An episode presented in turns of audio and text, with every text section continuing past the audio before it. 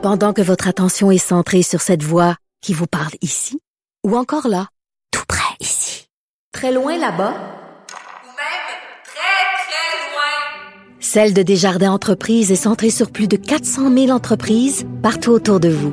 Depuis plus de 120 ans, nos équipes dédiées accompagnent les entrepreneurs d'ici à chaque étape pour qu'ils puissent rester centrés sur ce qui compte, la croissance de leur entreprise.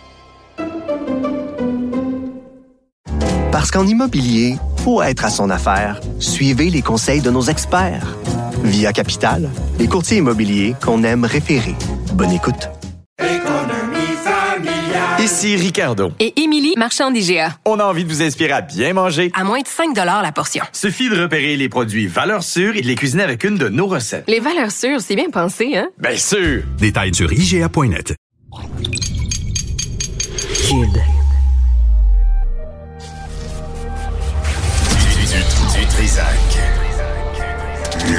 L'original.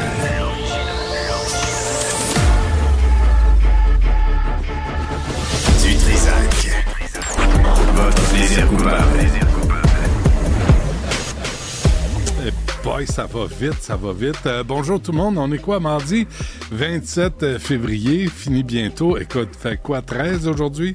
Va faire, euh, ouais, hein? Index UV élevé, tout va bien. Il n'y a pas de changement Mettez votre climatique. crème solaire. non, tout va très bien. Euh, nous, on s'en va au Costa Rica euh, vendredi. et il paraît qu'il fait 38. Est-ce que tu aimes la chaleur à ce point? Je- écoute, je me suis acheté des ice packs pour mettre dans mes shorts parce que je sais pas, je vais passer Attends, là, t'haïs l'hiver, mais t'aimes pas plus 38? Ah, non, non, non, fait que non, c'est quoi la température Ah, idéale? le- L'automne. OK. Vraiment. Moi, je suis quelqu'un d'automne, mais, mais on va vivre avec. Là. C'est vraiment, on va pas se plaindre. Euh, donc, euh, ah, c'est ça. Puis euh, c'est ça. Il y a des gens là-bas qui nous attendent. Fait que, tu sais, ça va être sympathique. Mais quand on m'a dit 38, je dis, go, correct, parfait. Au soleil, tu sais, Ouais. vraiment privilégié. Mais, euh, mais, Il va falloir se rafraîchir. mais c'est parce que là-bas, c'est démesuré. Ici, on n'a pas eu d'hiver, ça n'a pas d'allure. Mhm. Euh, mais tout va très bien. Tout, tout va. euh, les climato-sceptiques ont raison. Il n'y a rien qui se passe. On va. On va revenir aussi cet après-midi vers 1h15 euh, avec euh, le coroner sur les ambulances. Il y a une dame de 93 ans, c'est dans le journal aujourd'hui, 90 minutes pour son ambulance une hanche fracturée. Là, tu as la réparti- répartitrice euh, qui dit Ah, c'est pas urgent, elle la met en attente. Euh, finalement, il, elle dit Là, il faudrait y aller, il n'y a pas d'ambulance disponible. Là, c'est comme je me dis, depuis tous les. Il y a eu plusieurs reportages là, dans le journal sur les délais d'intervention des ambulanciers, des paramédics. On ne peut pas y blâmer. Ils sont pas assez, ils ne peuvent pas couvrir tout le territoire. Mais il me semble que j'ai pas entendu Christian Dubé dire Hey, savez-vous quoi? Je vais créer un comité juste sur les ambulances. On va s'occuper de ce dossier-là. Peut-être nationaliser les sacramouilles de service. Tu as Urgence Santé qui règle des problèmes avec des légaux. C'est comme. euh, What the fuck? Euh, il me semble qu'on pourrait mieux s'organiser parce que tu as beau avoir un chirurgien qui t'attend à l'hôpital. euh, si tu te rends pas, il a beau être le meilleur au monde, il est trop tard. Fait que euh, on va revenir là-dessus là, parce qu'il y a des rapports de coroner qui confirment que les, des- certains décès sont liés, sont pas directement causés, mais liés à ces problèmes de services ambulanciers. C'est des vies perdues. Ben, un peu, tu sais. Donc, euh, on aura Maître Yvon euh, Garneau plus tard dans l'émission. Tout d'abord, Michel Leblanc est avec nous, président et chef de la direction de la Chambre de commerce du Montréal métropolitain. Monsieur Leblanc, bonjour. Bonjour, Monsieur Dutrisac. Vous avez gardé votre barbe, hein, vous? Euh, y pensez-vous des fois de vous raser la face ou euh, êtes-vous tanné? Ou... Moi, je Ah, tous les jours. un mon fils de 13 ans m'a dit qu'il m'aimait mieux avec la barbe. Ah, ben C'est- là. C'est pour toujours maintenant. Ah oui, la, la discussion est finie. Euh, Jusqu'à temps qu'il en pogne 15 puis il dit Hey, euh, Michel, vraiment, t'as l'air d'un papa, rase-moi ça. tu sais. On sait jamais comment ça évolue, ces affaires-là. Aujourd'hui, je l'avais lu hein, dans le Devoir, là, on nous apprend que juste pour rire est en difficulté euh, financière, on va pas vraiment en parler parce que c'est pas officiel, on n'a pas les, co- les circonstances, on n'a pas les détails. Mais je voulais vous parler, Michel Leblanc, parce que je me dis, il me semble que c'est important Juste pour rire et Just for Laugh pour Montréal, pour le tourisme, pour le statut de Montréal. Puis je vais juste faire une liste, euh, puis je pense que vous pouvez aussi euh, en ajouter. Puis je me dis, là, Juste pour rire risque de disparaître. On a perdu le Festival des films du monde, rendu à Toronto. On a perdu les expos. Le Cirque du Soleil pas, est plus vraiment à Montréal. Les contrats pour Merz sont rendus à Toronto. On est en train de perdre le village gay, le défilé de la fierté gay. La Ronde est rendue Six Flags. La- L'usine Molson est rendue à Longueuil. Le stade olympique est désuet, puis on peut pas l'utiliser. Normand Laprise euh, a fermé la brasserie Thé, puis c'est quand même une institution, Normand Laprise, dans le monde de la gastronomie ça va pas bien. Ouais, OK. Quand on fait une sélection comme ça de tout ce qui va mal, ça, ça dresse un portrait catastrophique. Je pense que ça va mieux que ça. Euh, le centre-ville souffre. Alors là, évidemment, si on est un restaurateur au centre-ville, si on a des activités au centre-ville, on le voit, les travailleurs sont pas encore assez de retour, puis on attend les touristes de l'été qui sont venus en très grand nombre l'année dernière. Mais on va appeler un chat un chat. Le centre-ville, c'est difficile. L'économie en général va bien. Il y a un ralentissement. On va pas le nier. Mais la réalité, c'est quand même que la région de Montréal a un PIB qui augmente. Les, les gens sont pas au chômage. Euh, même s'il y a des pertes d'emploi, il y avait tellement de besoins de travailleurs que les gens se retrouvent des emplois. Alors, moi, je tempérerais tout ça. Mais là où on peut en discuter, c'est notre ADN. Qu'est-ce que c'est Montréal? Montréal, c'est d'abord une ville sécuritaire. Alors là, faut suivre ça parce que dans le centre-ville, ça s'est détérioré. Les gens sont un peu inquiets. Donc, la ville veut agir. Le gouvernement du Québec doit agir avec les services sociaux. Ça, c'est un enjeu. Ensuite, au-delà d'être une ville sécuritaire, c'est une, ville effervescente. On a un centre-ville là où il se passe des choses. Et là, on peut parler des festivals. C'est absolument essentiel. Et, et moi, je n'irai pas sur juste pour rire tout seul, mais c'est clair que tous les festivals, et j'ai rencontré la semaine dernière tous les dirigeants d'à peu près 8-9 festivals sont venus à la Chambre pour me dire on a un enjeu de financement. Et là, ils veulent qu'on fasse une offensive à court terme pour cette année, cet été. Alors là, s'il y a des, des attachés politiques qui nous écoutent, là, on Ouais. s'en vient. Ça vaut pour Développement économique Canada, ça vaut pour euh, le, le ministère de la Métropole, mais nos festivals ont besoin d'une rallonge pour cet été. Puis on va trouver des solutions à long terme parce que ça peut pas être une crise à chaque année. OK, mais OK, ce que je comprends pas dans ce que vous dites, euh, Michel Leblanc, c'est euh, les festivals ont besoin d'aide financièrement. Je comprends bien. On a plein de touristes quand même. Alors, s'il y a plein de touristes, s'il y a du monde en ville, comment se fait que les festivals ont de la misère? Parce que le modèle financier des festivals, historiquement, c'est gratuit pour avoir accès. On a des des, des, des, des, euh, des scènes extérieures, donc on, on met beaucoup d'animation. Puis on fait de l'argent en vendant de la bière, des souvenirs, en vendant de la nourriture sur le site. C'est ce qu'on appelle des revenus propres, puis on reçoit des subventions puis de la commandite. Mais là, quand vous allez à la place des festivals, là, Desjardins, qu'est-ce qu'ils ont fait à la place des jardins? Ils ont muré ça de restaurants rapides, nourriture de qualité, bars. Et ce que ça fait, c'est que les festivals ne trouvent plus leur compte. Ils vendent plus ce qu'ils vendaient avant. Donc, leurs revenus propres ont diminué. Il faut compenser. Il faut trouver des solutions. À court terme, c'est de la subvention. À long terme, c'est peut-être de regarder tous ces commerces-là qui profitent des festivals.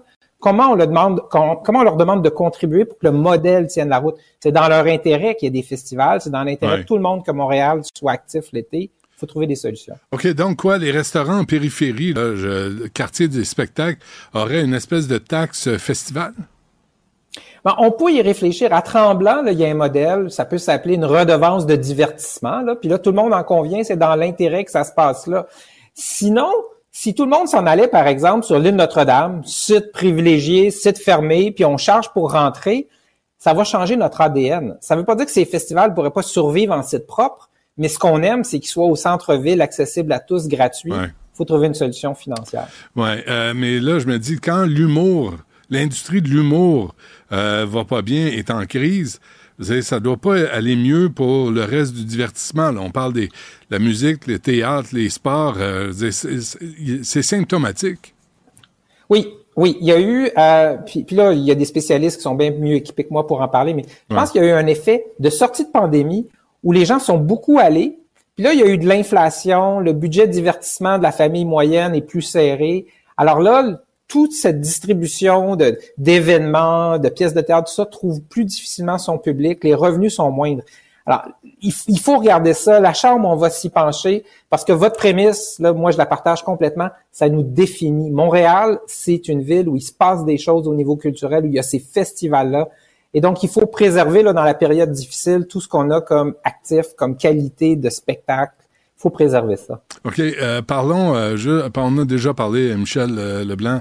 Euh, tu sais, quand je vois que Normand Laprise, qui est un demi-dieu en gastronomie au Québec, qui a aidé, qui a créé une école, qui a aidé d'autres chefs, Martin Picard, je veux dire, tout ça, l'effervescence causée par Normand Laprise et ses, son entourage, quand je vois que lui est dans le trouble, que lui a fermé des, des brasseries, je veux dire, qu'est-ce qu'on comprend pas? Là? La taxe foncière euh, euh, commerciale à Montréal est la plus élevée au Canada. Je me trompe pas, là?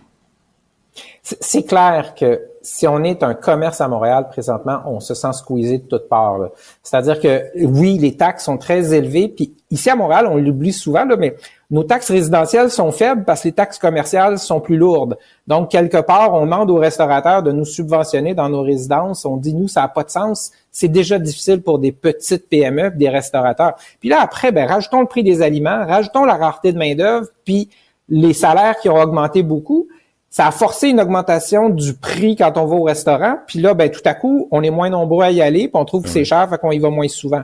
Alors, Mm. le modèle d'affaires, il est très fragile. Puis Normand Laprise, je le comprends, il a tenu le plus longtemps possible durant la pandémie. Normand était au front pour dire faut qu'on garde tout ouvert. Ben là, il a pris des décisions normales parce que c'était Mm. très difficile. Non, non, on ne blâme pas. Mais en même temps, les taxes résidentielles ont augmenté, quoi, de 4-5% au cours des dernières années. C'est- on n'a pas, on n'a pas, il me semble qu'il n'y a pas de plan de match, là. Quand je vois que la ronde, la ronde appartient à Six Flags, ça appartient, ça app- appartenait à nous autres, là. Ça appartenait à la Ville de Montréal, ça avant, là, avec Terre des Hommes, je me trompe pas. Là, c'est rendu que c'est, tu sais, puis c'est pas, c'est pas accueillant, la ronde, là. C'est pas le fun, la ronde.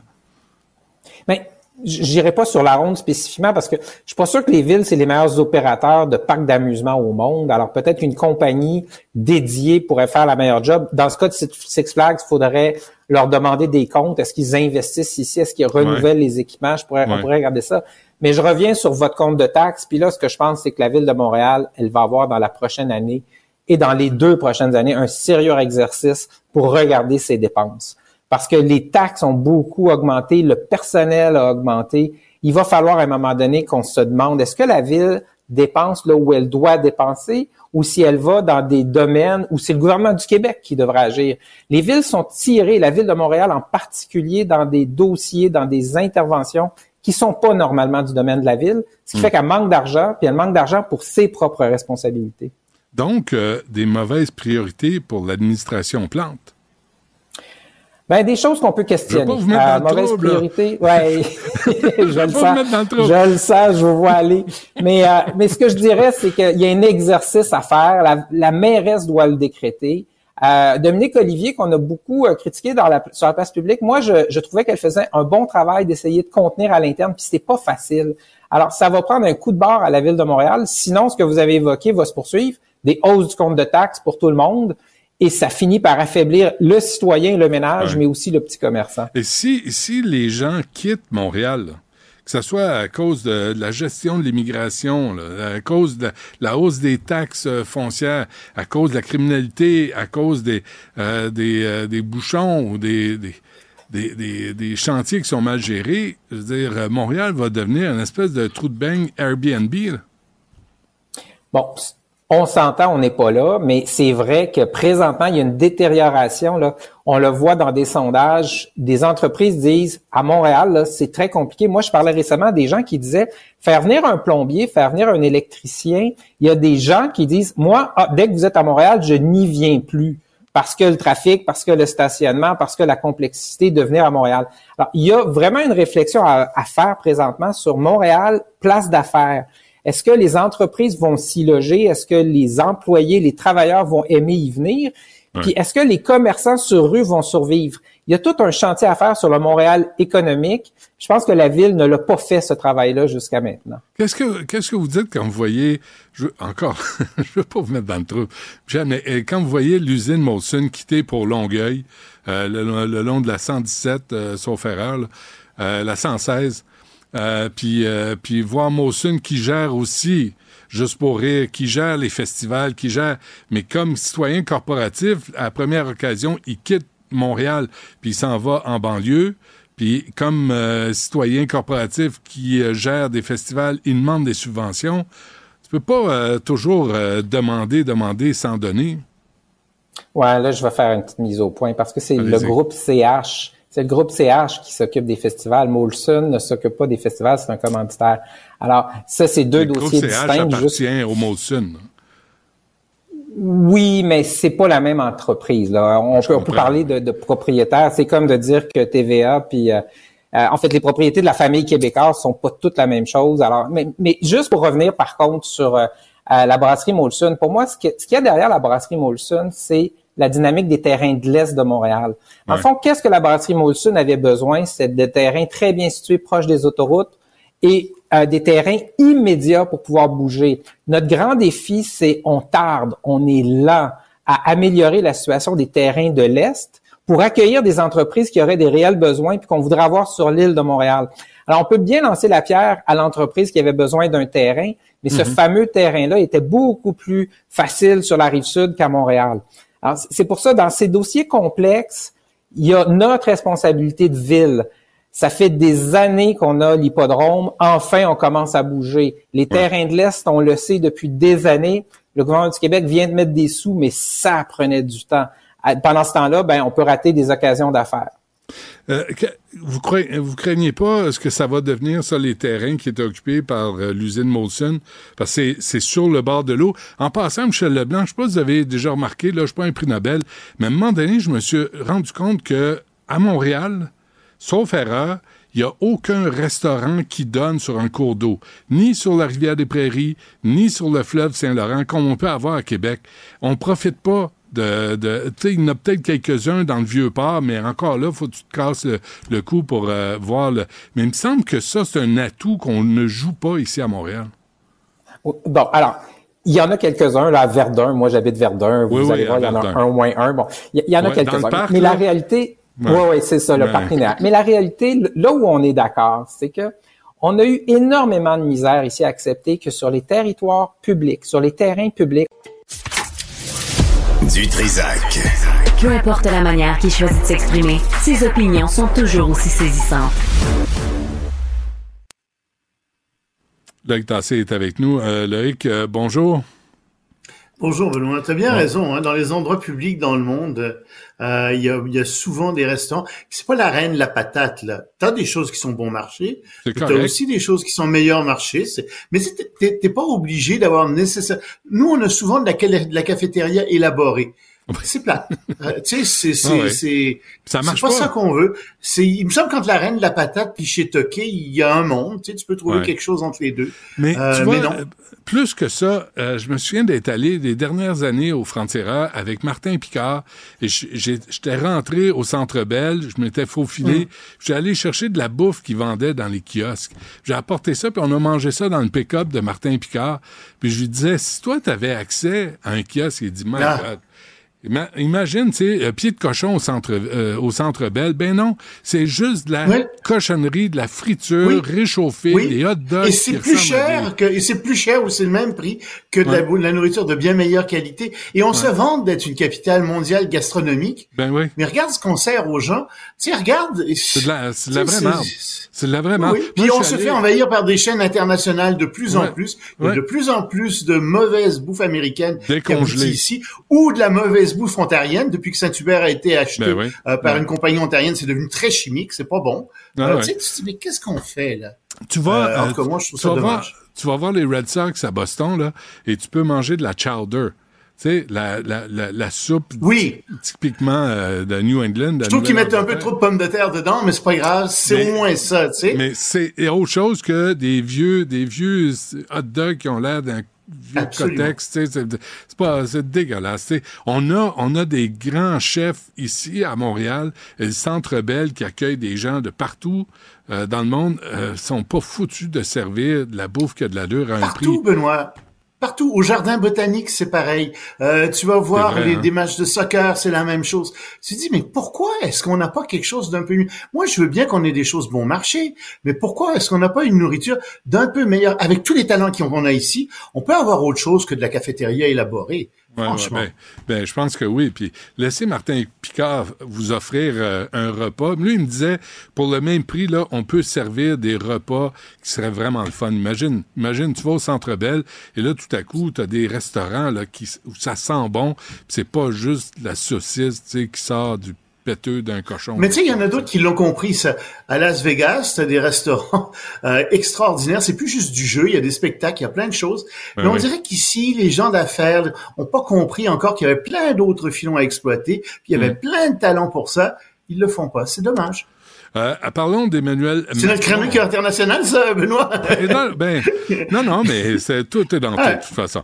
Emmanuel Macron qui annonce euh, une troisième guerre mondiale, finalement. Quasiment, quasiment, quasiment. Puis ça, c'est pas drôle du tout. Ben. Euh, tu sais, il y avait cette grande réunion dont je t'ai parlé. OK, ils ont bien mangé. À Paris? Peut-être un peu trop bu à Paris. Peut-être un peu trop bu, tu sais. C'est... Là, Emmanuel Macron dit, ouais, j'exclus pas d'envoyer des soldats euh, des pays d'Europe de, des pays d'Europe de l'Ouest, euh, de- d'Europe en général, euh, en Ukraine. Là, tu dis, attends là, tu veux, oui, oui, mais sur une base bilatérale. Ce sera pas des soldats de l'OTAN. Oui, mais attends, tu veux envoyer des soldats français, des soldats de je sais pas quel autre pays en Ukraine même? Se battre Mais qu'est-ce qui va arriver, tu penses? Ben oui. Oui, contre la Russie. Qu'est-ce que tu penses qui va arriver? Qui va aller dire bonjour? Qui va être à côté des Russes? Ben, Ça va être les Chinois, les Nord-Coréens. Puis là, tu pars une guerre mondiale. Oui, mais dit Macron, euh, on pourrait peut-être envoyer des gens en soutien simplement. Hein? Euh, pas, ils vont pas se battre, mais ils, ils vont faire la popote, tiens, pour euh, euh, pour les soldats qui vont aller au front. Ils Ouais. vont ils, ils vont réparer les armes. Non, regarde, on essaie de pas aller là. Euh, je comprends qu'ils le disent, puis il dit écoutez, il faut, faut tout ouvrir, il faut garder tout ouvert. On veut pas que l'Ukraine tombe. Il dit qu'il va garder une ambiguïté stratégique. Mais, c'est hallucinant, là, avec le euh, Macron, C'est un, petit comptable fluet euh, qui joue au matamor avec des talonnettes pour se grandir. Puis là, tout à coup, il annonce, parce que ça va mal en France, là, économiquement, politiquement, socialement, s'est l'immigration massive, ah, la oui, oui, criminalité. Ah non, ça Oui. va pas bien. Fait que là, lui, il va se, dé- se dépêtrer en annonçant que on Non, va s'impliquer. Hey. Ah, les, les partenaires, euh, pas d'accord. Hein. En Allemagne, les Allemands ont dit non, non, non, non, on fait pas ça. D'autres pays ont dit non, non, on va pas là. Euh, Il y a plein de pays qui ont dit oh, on veut aider davantage l'Ukraine. C'est pas un problème. Mais on est loin d'être rendu à envoyer des soldats en Ukraine.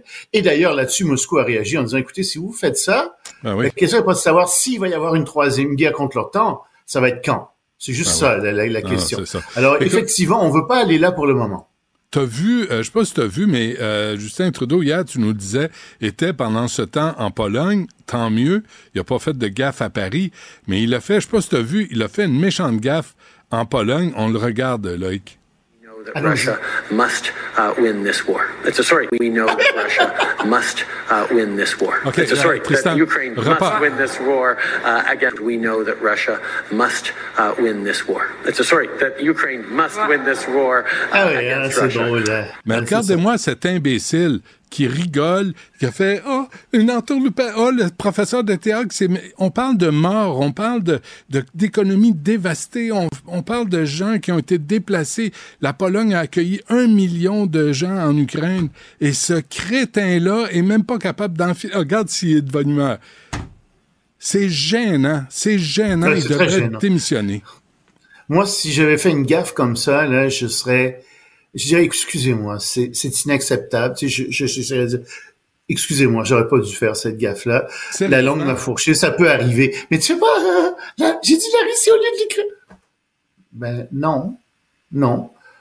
Tu fais pas ça, là. C'est, pas, c'est pas drôle du tout. Euh, je suis d'accord avec toi, ça ré... Mais voilà pourquoi il a pas été invi- invité à l'Élysée. Tu sais, c'est ce genre de truc. euh, Mais, mais, mais c'est parce que là, on parle de vie humaine.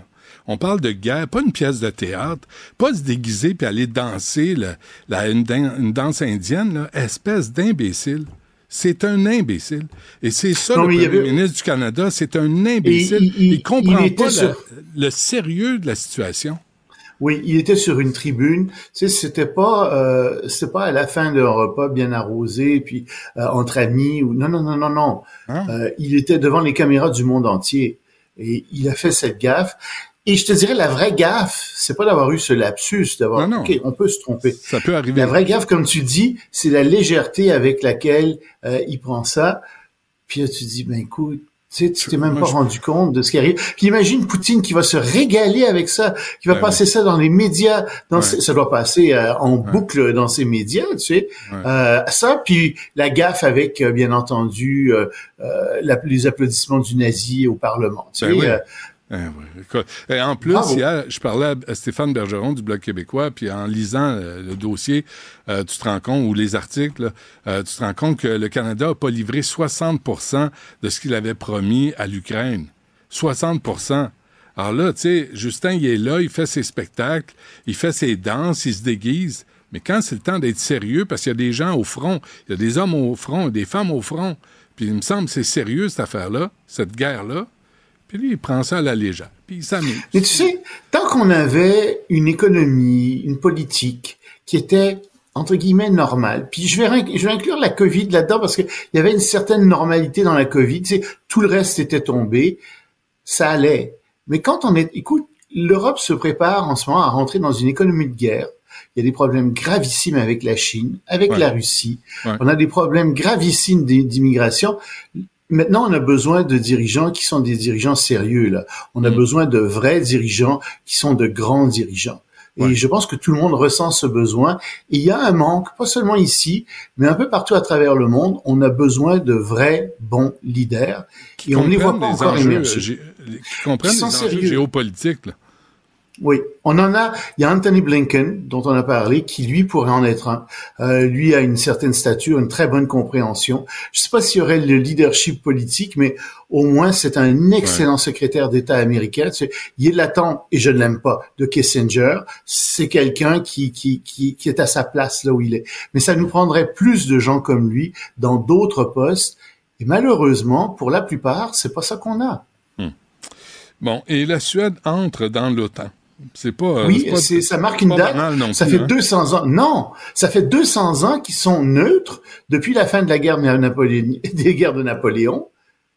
Et maintenant, ils ont décidé de rejoindre l'OTAN parce qu'ils craignent la menace russe, parce que c'est une assurance pour eux. Si j'y peuvent rentrer dans l'OTAN, à ce moment, ce qui va arriver, euh, c'est que si jamais ils sont attaqués, tout le monde va se porter à leur défense. Et c'est une excellente armée. C'est euh, presque 10 millions de, de- de personnes. Enfin, il y a 10 millions de personnes en Suède. Donc, c'est une excellente nouvelle euh, pour euh, l'OTAN et pour les pays de l'OTAN, pour nous aussi. Euh, et ça couvre un front. Il y a la Finlande, bien sûr, bien sûr, qui est rentrée. Euh, et euh, c'est la Hongrie qui a freiné des quatre fers. La, Hongrie qui est très pro-russe, surtout Viktor Orban, en fait, qui est très pro-Poutine, qui a Ouais. freiné au maximum. Mais la bonne nouvelle, c'est qu'il n'est pas, pas parvenu à empêcher finalement l'entrée de la Suède euh, dans l'OTAN. C'est une excellente nouvelle, ça. Bon, et les États-Unis sont inquiets de la montée de l'influence chinoise.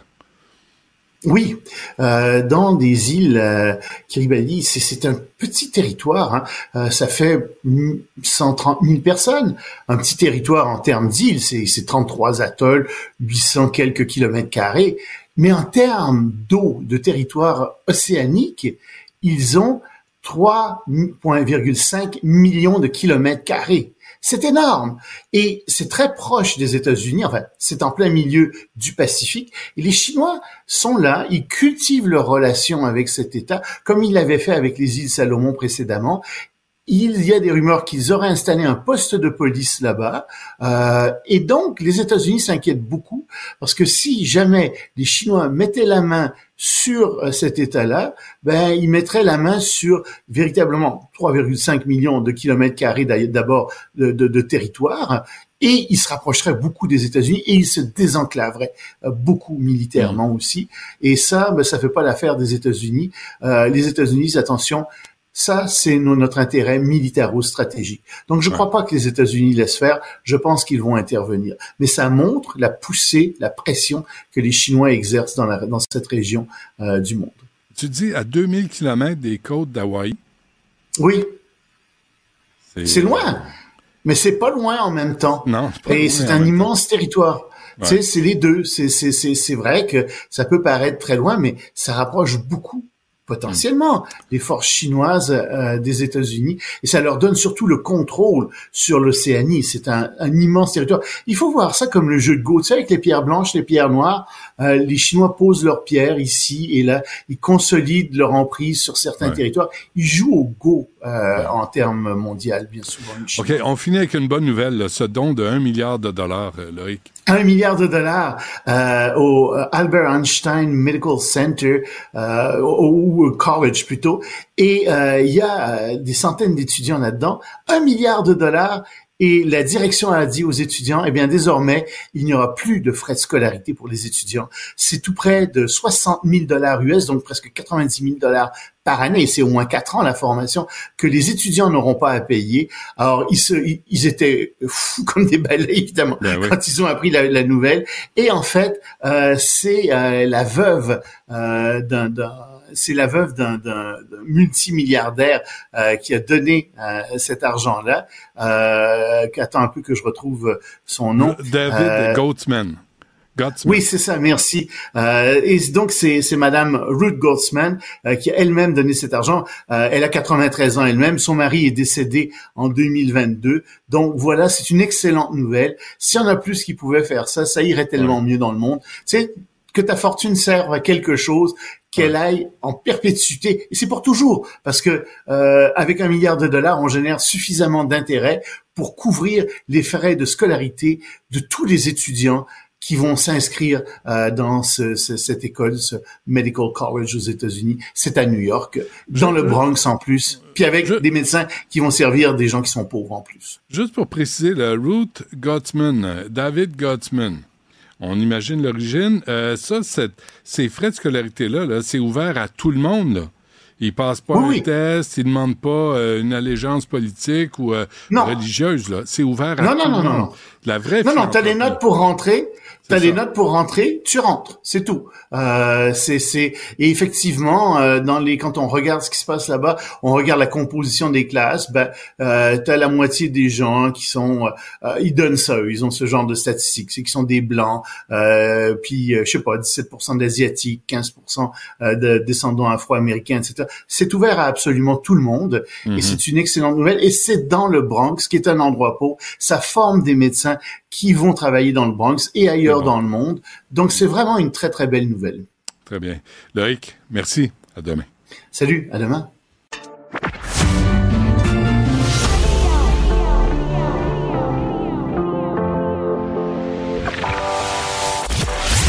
Il, il cuisine, il talonne, il questionne pour obtenir les vraies réponses.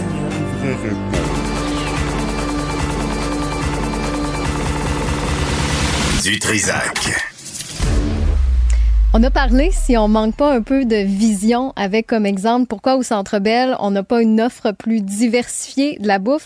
Pour la première fois, ben, je, je sais que je suis en retard parce que ça fait quand même quelques années que, que c'est ouvert, mais dimanche, je suis allée au Centre Eaton. Et au Centre Eaton, il y a le Time Out Market. Time Out Market, oui. Très Et- français, très francophone. Bravo. Ben, tu ris, mais je suis allée sur le site web pour voir y a-t-il une version française? Et non.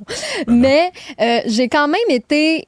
Ben, en fait, je trouve ça le fun d'avoir une offre alimentaire que justement, plutôt que la foire gourmande qu'on retrouve dans tout bon centre d'achat, qui donne pas le goût de s'asseoir, qui donne pas le goût de passer du temps là, ben là, en développant justement euh, des des- d'autres petits restaurants un petit peu plus fancy, mais tu sais, c'est pas pour autant plus cher. Là. Je veux dire, mon chum a mangé pour 12 piastres des dumplings avec des petites fleurs comestibles, des pousses sur le Ah dessus. ouais. Très cute quand même. Puis tu sais, 12 piastres, tu vas dans la foire gourmande, ça va, c'est le prix d'un trio finalement. Fait que tu sais, quand tu veux juste bien manger un petit Mhm. peu plus, ben d'avoir cette, cette offre-là. Donc tu sais, on se dit, mais là, on le fait dans les centres d'achat, pourquoi on le ferait pas dans d'autres lieux de rassemblement comme Ben ça, oui. comme on a à, à Montréal? Mais ça ferait effectivement un, un beau grand changement, un vent de fraîcheur en fait, d'avoir un petit peu plus ce qu'il de... m'avait dit, c'est qu'il fallait qu'il achète, pour avoir accès à un kiosque Ouais. au Centre Bell, il fallait qu'il achète de la publicité sur les bandes Ben de la patinoire. Pas le même prix. Ben, c'est ça. Fait que qui peut se payer ça? Ben, ça. chaînes euh, américaines. Ouais. Fait que c'est ce qu'on en a pour notre argent. Mais là, il faut s'aider aussi à un moment donné. Ah, mais pas, euh, pas l'administration du Centre Bell. Ils n'ont pas besoin de ça. Tu sais, qui contestent l'évaluation municipale depuis la construction en 96. Et la construction du Centre Bell en 96, euh, l'évaluation municipale était, je pense, 200, 265 millions. Et aujourd'hui, c'est rendu à 200 millions. Fait que, nomme-moi un taudis à voyons Montréal qui a perdu de la valeur, à part le Centre Bell. Hein? Je savais pas ça. Mhm. Oh, ouais. Ah ouais. Mais tu sais, tout ça salue pour... l'émotion hein, de contribuer à la société québécoise. Mais tu sais, c'est ça, c'est parce qu'à quelque part, on perd encore dans notre culture d'ici. Ben oui. Puis euh, juste hier, justement, ça a fait les manchettes. là, il y a six syndicats, dont l'Union des artistes, l'Association des réalisateurs et, réalisatrices du Québec, la Guilde des musiciens et musiciennes, qui, qui ont demandé justement au gouvernement du Québec de revoir leur mécanisme d'attribution de fonds publics, de comment c'est distribué. Ils sont allés en fait pour dénoncer que en ce moment ça va pas là, dans le milieu euh, culturel au Québec. Les artisans, ils continuent de s'appauvrir. C'est devenu difficile d'exercer aussi ton métier avec dignité. Puis on a justement un autre exemple aujourd'hui dans le journal de Montréal. C'est un texte euh, du journaliste Louis-Philippe Messier, le chanteur Marco Cagliari, qui donne des spectacles dans son propre salon pour arriver à joindre les deux bouts. Lui, il veut faire ce qu'il aime, mais ça marche pas comme il veut, donc il, il prend les, les moyens du bord pour continuer de vivre de sa passion. Et justement, aujourd'hui, Sophie Durocher va recevoir Marco Cagliari dans son épisode cet après-midi pour en parler. Elle va recevoir aussi Jacques Primo, qui est derrière le festival Montréal en Lumière, qui fête ses 25 ans cette année. On s'entend, euh, Montréal en Lumière, c'est un incontournable à Montréal, d'autant plus que ça se passe pendant la, la semaine de relâche. Mais je pense que ça va être intéressant de l'entendre aussi sur la santé du festival. Donc, euh, la culture d'ici, moi, je trouve qu'on n'en parle jamais assez. Donc, euh, restez avec nous aujourd'hui, que ce soit euh, via l'application de Cube ou encore la chaîne télé qui est débrouillée pour tous les abonnés Vidéotron et les abonnés TELUS jusqu'au 11 avril prochain. Et autre dossier intéressant, les stéroïdes. D'ailleurs, je sais que quand on me regarde comme ça, on pourrait croire que je suis tombée là-dedans. Mais non, ça, c'est du vrai. je fais des blagues, mais c'est un dossier sérieux quand même parce qu'on a eu justement la semaine passée un documentaire, Adonis, qui levait le voile justement sur à quel point les jeunes hommes en consomment de plus en plus. On n'en parle pas assez euh, non plus. Et tu vas recevoir justement Alain Bélanger, qui est euh, professeur retrait- retraité spécialisé en endocrinologie et néphrologie vers midi 30, donc euh, dans une vingtaine de minutes. Je pense que ça va être très intéressant de, continuer de parler là-dessus. Si vous avez des ados, justement, vous avez eu cette peut-être que vos ados aussi ont grossi dans les derniers mois. Est-ce qu'ils sont tombés là- là-dedans? On veut votre opinion, vos témoignages via la messagerie texte au 1877 827 2346 ou encore par pause. courriel. Fais-nous une pause. Une pause de quoi? Vas-y. Je pense que je force plus la face, hein? oui. Fais attention de ne pas faire de bruit additionnel. hein. Oh, je suis jeune, Benoît. Tout va bien à ce niveau-là encore. Là. Voyons Mais, donc. mais, mais, mais on parle de ça. Mais Ouais. Moi, je veux sortir du contexte sportif. Mhm. C'est une vraie, qui est vraiment une bonne idée, mais on veut tellement de raccourcis dans la, la culture. De, rapide. Mais c'est que ça rend fou, ces stéroïdes. Et là, tu te souviens-toi, là, du, euh, de le duc, là, qui était comme ça, puis qui, qui est en amour avec ses biceps et avec son propre corps, qui a sacré une volée à deux femmes le 30 décembre, qui aurait Ouais. sacré une volée le 30 décembre à deux femmes. Euh, tu sais, c'est les, les gars là-dessus, là, ils deviennent cinglés. Ben, il y a des dérèglements. euh, Ben oui. Que, ouais. on, va, on va aborder cette question-là là, qui touche plus la criminalité. Ouais. Donc, n'hésitez pas à nous écrire studio aussi à commercialcube.radio si vous souhaitez euh, nous envoyer un petit courriel. Vos commentaires font toujours la différence.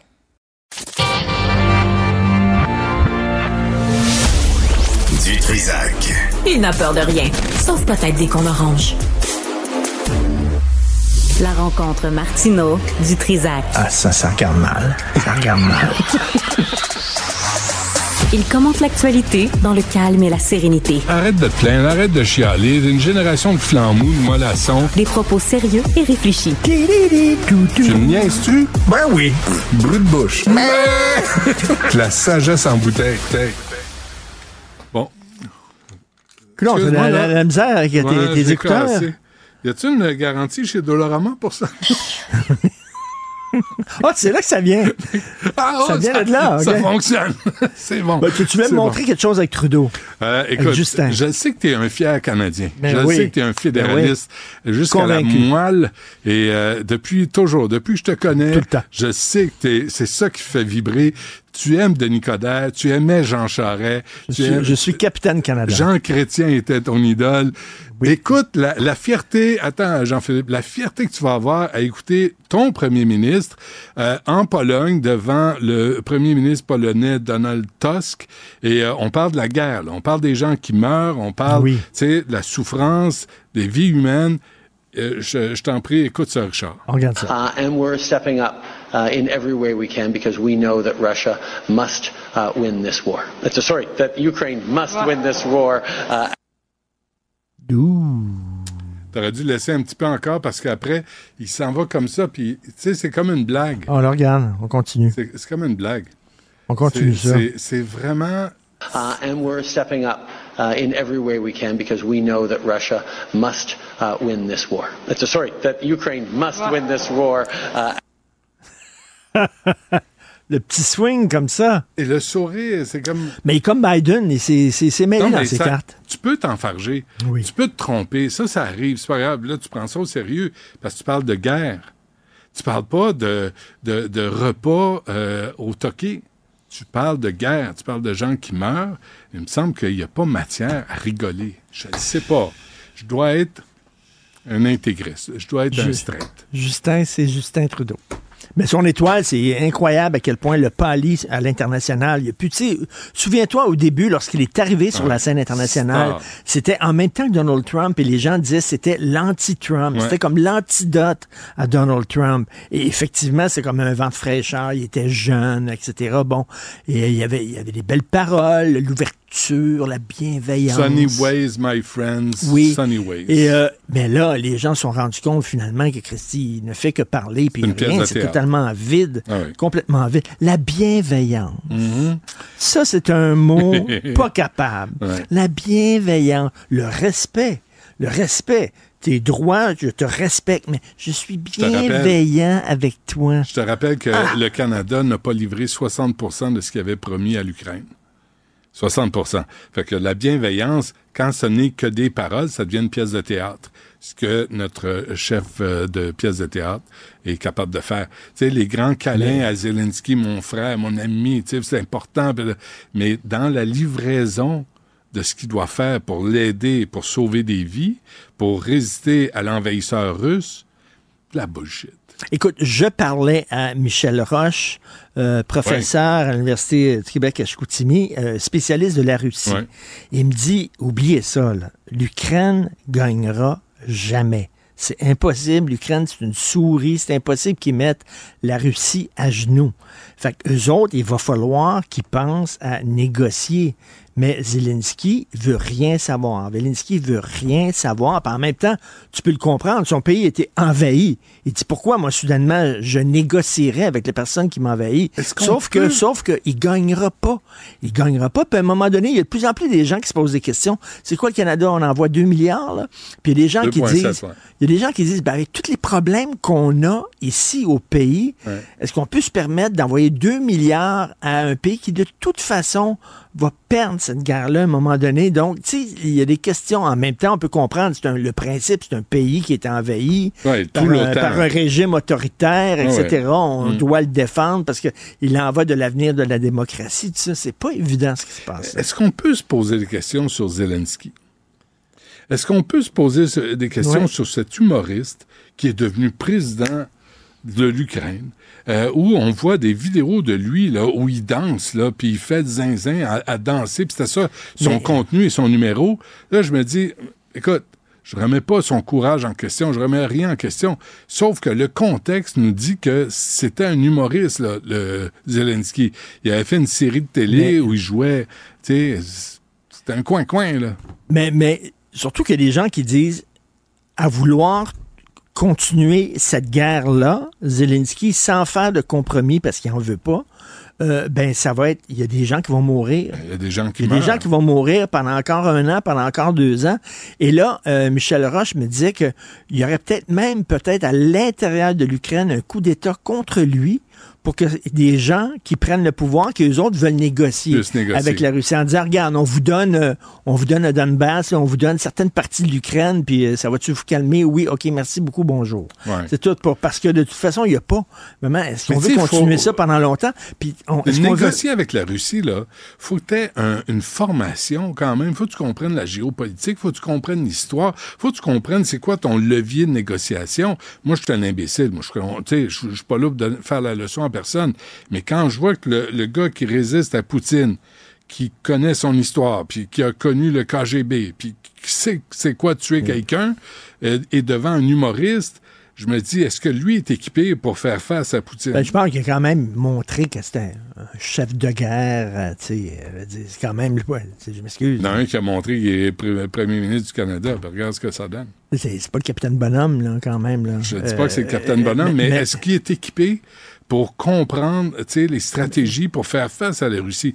Puis encore une fois, je ne suis pas là pour faire la leçon. là. Moi, je Mais, mais- et la crainte, c'est que ça devienne comme un nouveau Vietnam, c'est-à-dire que ça soit une guerre entre les États-Unis et la Russie par petits pays interposés. Tu sais, Mm. que là, que soudainement, qu'on envoie des armes, qu'on envoie des armes. Ouais, mais là, c'est Macron là, qui parle de guerre. C'est Oui, Macron qui il va parle. sais. envoyer, il va envoyer des, des hommes sur le terrain. Hey, commence à régler ce qui se passe à Paris, Macron. Commence à gérer les transports, le- la criminalité dans tes rues. Commence à gérer ton économie, à gérer là, des agriculteurs. parce que et, et Poutine, il a le pouvoir il a les armes. Il peut transformer l'Ukraine en stationnement. En parking. Ouais, ouais. C'est ça vraiment que tu veux faire, là, Ouais. tu sais, c'est-tu vraiment ce que tu veux faire là, avec euh, lui, euh, tu sais, bon. Et euh, Michel Roche me disait, l'économie russe va très bien. Deux- Elle est croissance, florissante. croissance de 2,6% Croissance de 2,6% Tu penses, avec toutes les sanctions qu'on impose à la Russie. Mais encore là, hier, j'apprenais Ça fait plus mal, les sanctions font plus mal aux pays qui imposent des sanctions que à la Russie. Mais même pas. Le Canada, sur ses sanctions, dit une chose, mais a permis à des compagnies de négocier avec des, des, des intermédiaires qui finissent par vendre à la Russie. On le sait, ça se sait, mais on le fait pareil. Fait qu'encore une fois, Justin parle, mais les gestes suivent pas. Et je disais, tu sais, les, les, Ukra- les Ukrainiens disent, ben, les Afghans, les Afghans, trois chefs des sandales, les Afghans ont réussi à faire sortir la Russie de leur territoire la queue entre les deux jambes. Ah. Les Russes sont partis. Sauf que c'était pas sous Poutine. Poutine est pas mal plus entêté que euh, Gorbatchev. que ou- Gorbatchev, ou Ouais. c- cette époque-là. Et il dit que c'est la guerre peut être gagnée par les Russes en Ukraine, alors qu'en Afghanistan, c'était difficile parce qu'ils connaissaient pas le territoire, il y avait des montagnes, etc. Ah ouais. C'est difficile, c'est la guérilla, Ah, là, ils vont sortir, euh, les alors que boules. là, écoute, Ils vont là, sortir les boules. si à un moment donné, fait que là, ça va durer quoi, deux ans, trois ans, et la Hmm. population euh, ukrainienne, peut-être aussi, ils comprennent le principe et tout ça, mais peut-être commence à tanné un Hmm. Mais peu pas juste ça, la. Pologne a accueilli un million de réfugiés ukrainiens. Un million là, sur un territoire comme la Pologne, là, ça déstabilise une économie. Ben oui. Fait que peut-être les Polonais aussi vont être tannés de, de subir les conséquences. En tout cas, bravo à Justin Trudeau qui nous a fait euh, vraiment honneur encore Il faut peut-être avoir, là, Michel Roche encore disait peut-être que ça prendrait euh, une, une, négociation internationale, c'est-à-dire avec comme un genre de modérateur. Là. Oh, Et- comme euh, on- les Nations Unies, genre, Ouais, qui serviraient à quelque chose. Ou envoyer Justin? Enfin, Justin. C'est lui qu'on cho- choisirait parce que là, il est en train de penser à, il est en train de penser à la suite de sa carrière. puis Ouais. Ça serait peut-être justement Justin, un grand là, sage sur la scène internationale. Tu comprends-tu? C'est l'équivalent de, de l'inspecteur Clouseau en politique. C'est aller voir ça avec Peter Sellers. Sauf sans cateau. à- Oui, puis il est moins drôle. Merci, Richard. Salut. Du Trisac. S'il y en a un dont la sagesse est pas encore arrivée avec le temps, c'est bien lui. Toujours aussi mordant que les premiers temps. Les temps. Benoît Dutrisac. Nicole Gibault est avec nous. Attends une seconde. J'ai bien de la misère avec mon casque aujourd'hui. Euh, Nicole, bonjour. Bonjour, Benoît. Euh, midi 24 en passant. hein. Non, non, mais euh, ça, ça se maintient, là. La, la tendance se maintient, Bernard de Rome le dirait, là. Euh, Je constate que la, La- tendance est maintenue. Euh, bon, euh, euh, éviter de peu un féminicide dans le vieux Québec. Qu'est-ce qui s'est passé? Ah ben, c'est une histoire d'horreur, mais c'est vraiment une histoire d'horreur. Euh, euh, c'est un individu, 53 ans, toujours, toujours. Puis là, aujourd'hui, toujours dans les mêmes circonstances, là, qui n'accepte pas euh, qu'il y a une séparation, qui n'accepte pas que l'autre ne veut plus de lui, de, de son lui, là, tu sais. Ah ouais. Alors, c'est- Mais c'est ça, malheureusement. Puis les lumières, puis les, les drapeaux rouges allument régulièrement dans ce genre de dossier-là.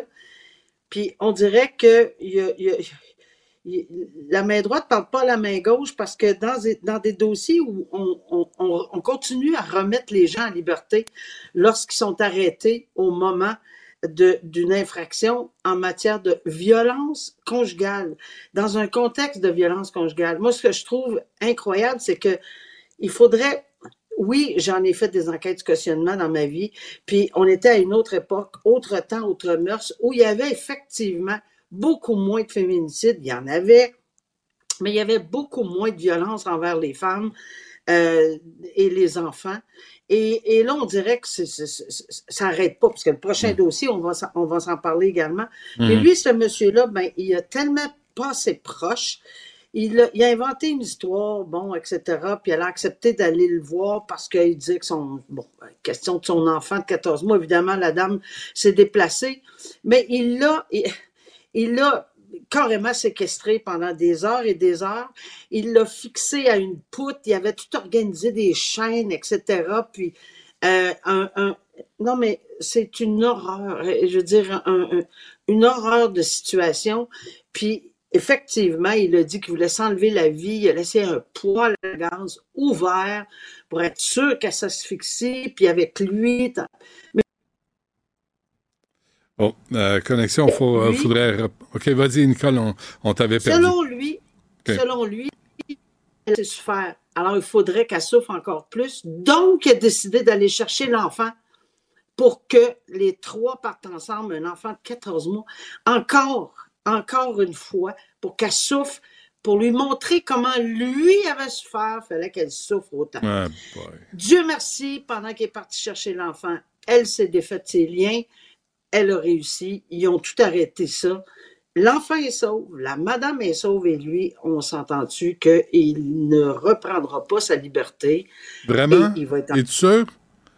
Es-tu sûr? Non. Il- Là, là, Es-tu sûr qu'il est pas remis, il va pas être remis en liberté en attendant son non, procès? parce que c'est ce qui a été. Non, ça a été déjà décidé. Là, on a dit qu'il va effectivement rester en dedans, là, parce que je pense qu'on a, on devait comprendre la situation. Mais puis dans l'autre dossier, j'y arrive tout de suite parce qu'il est accusé de violence conjugale, puis il aurait poignardé son ex, puis il venait de sortir.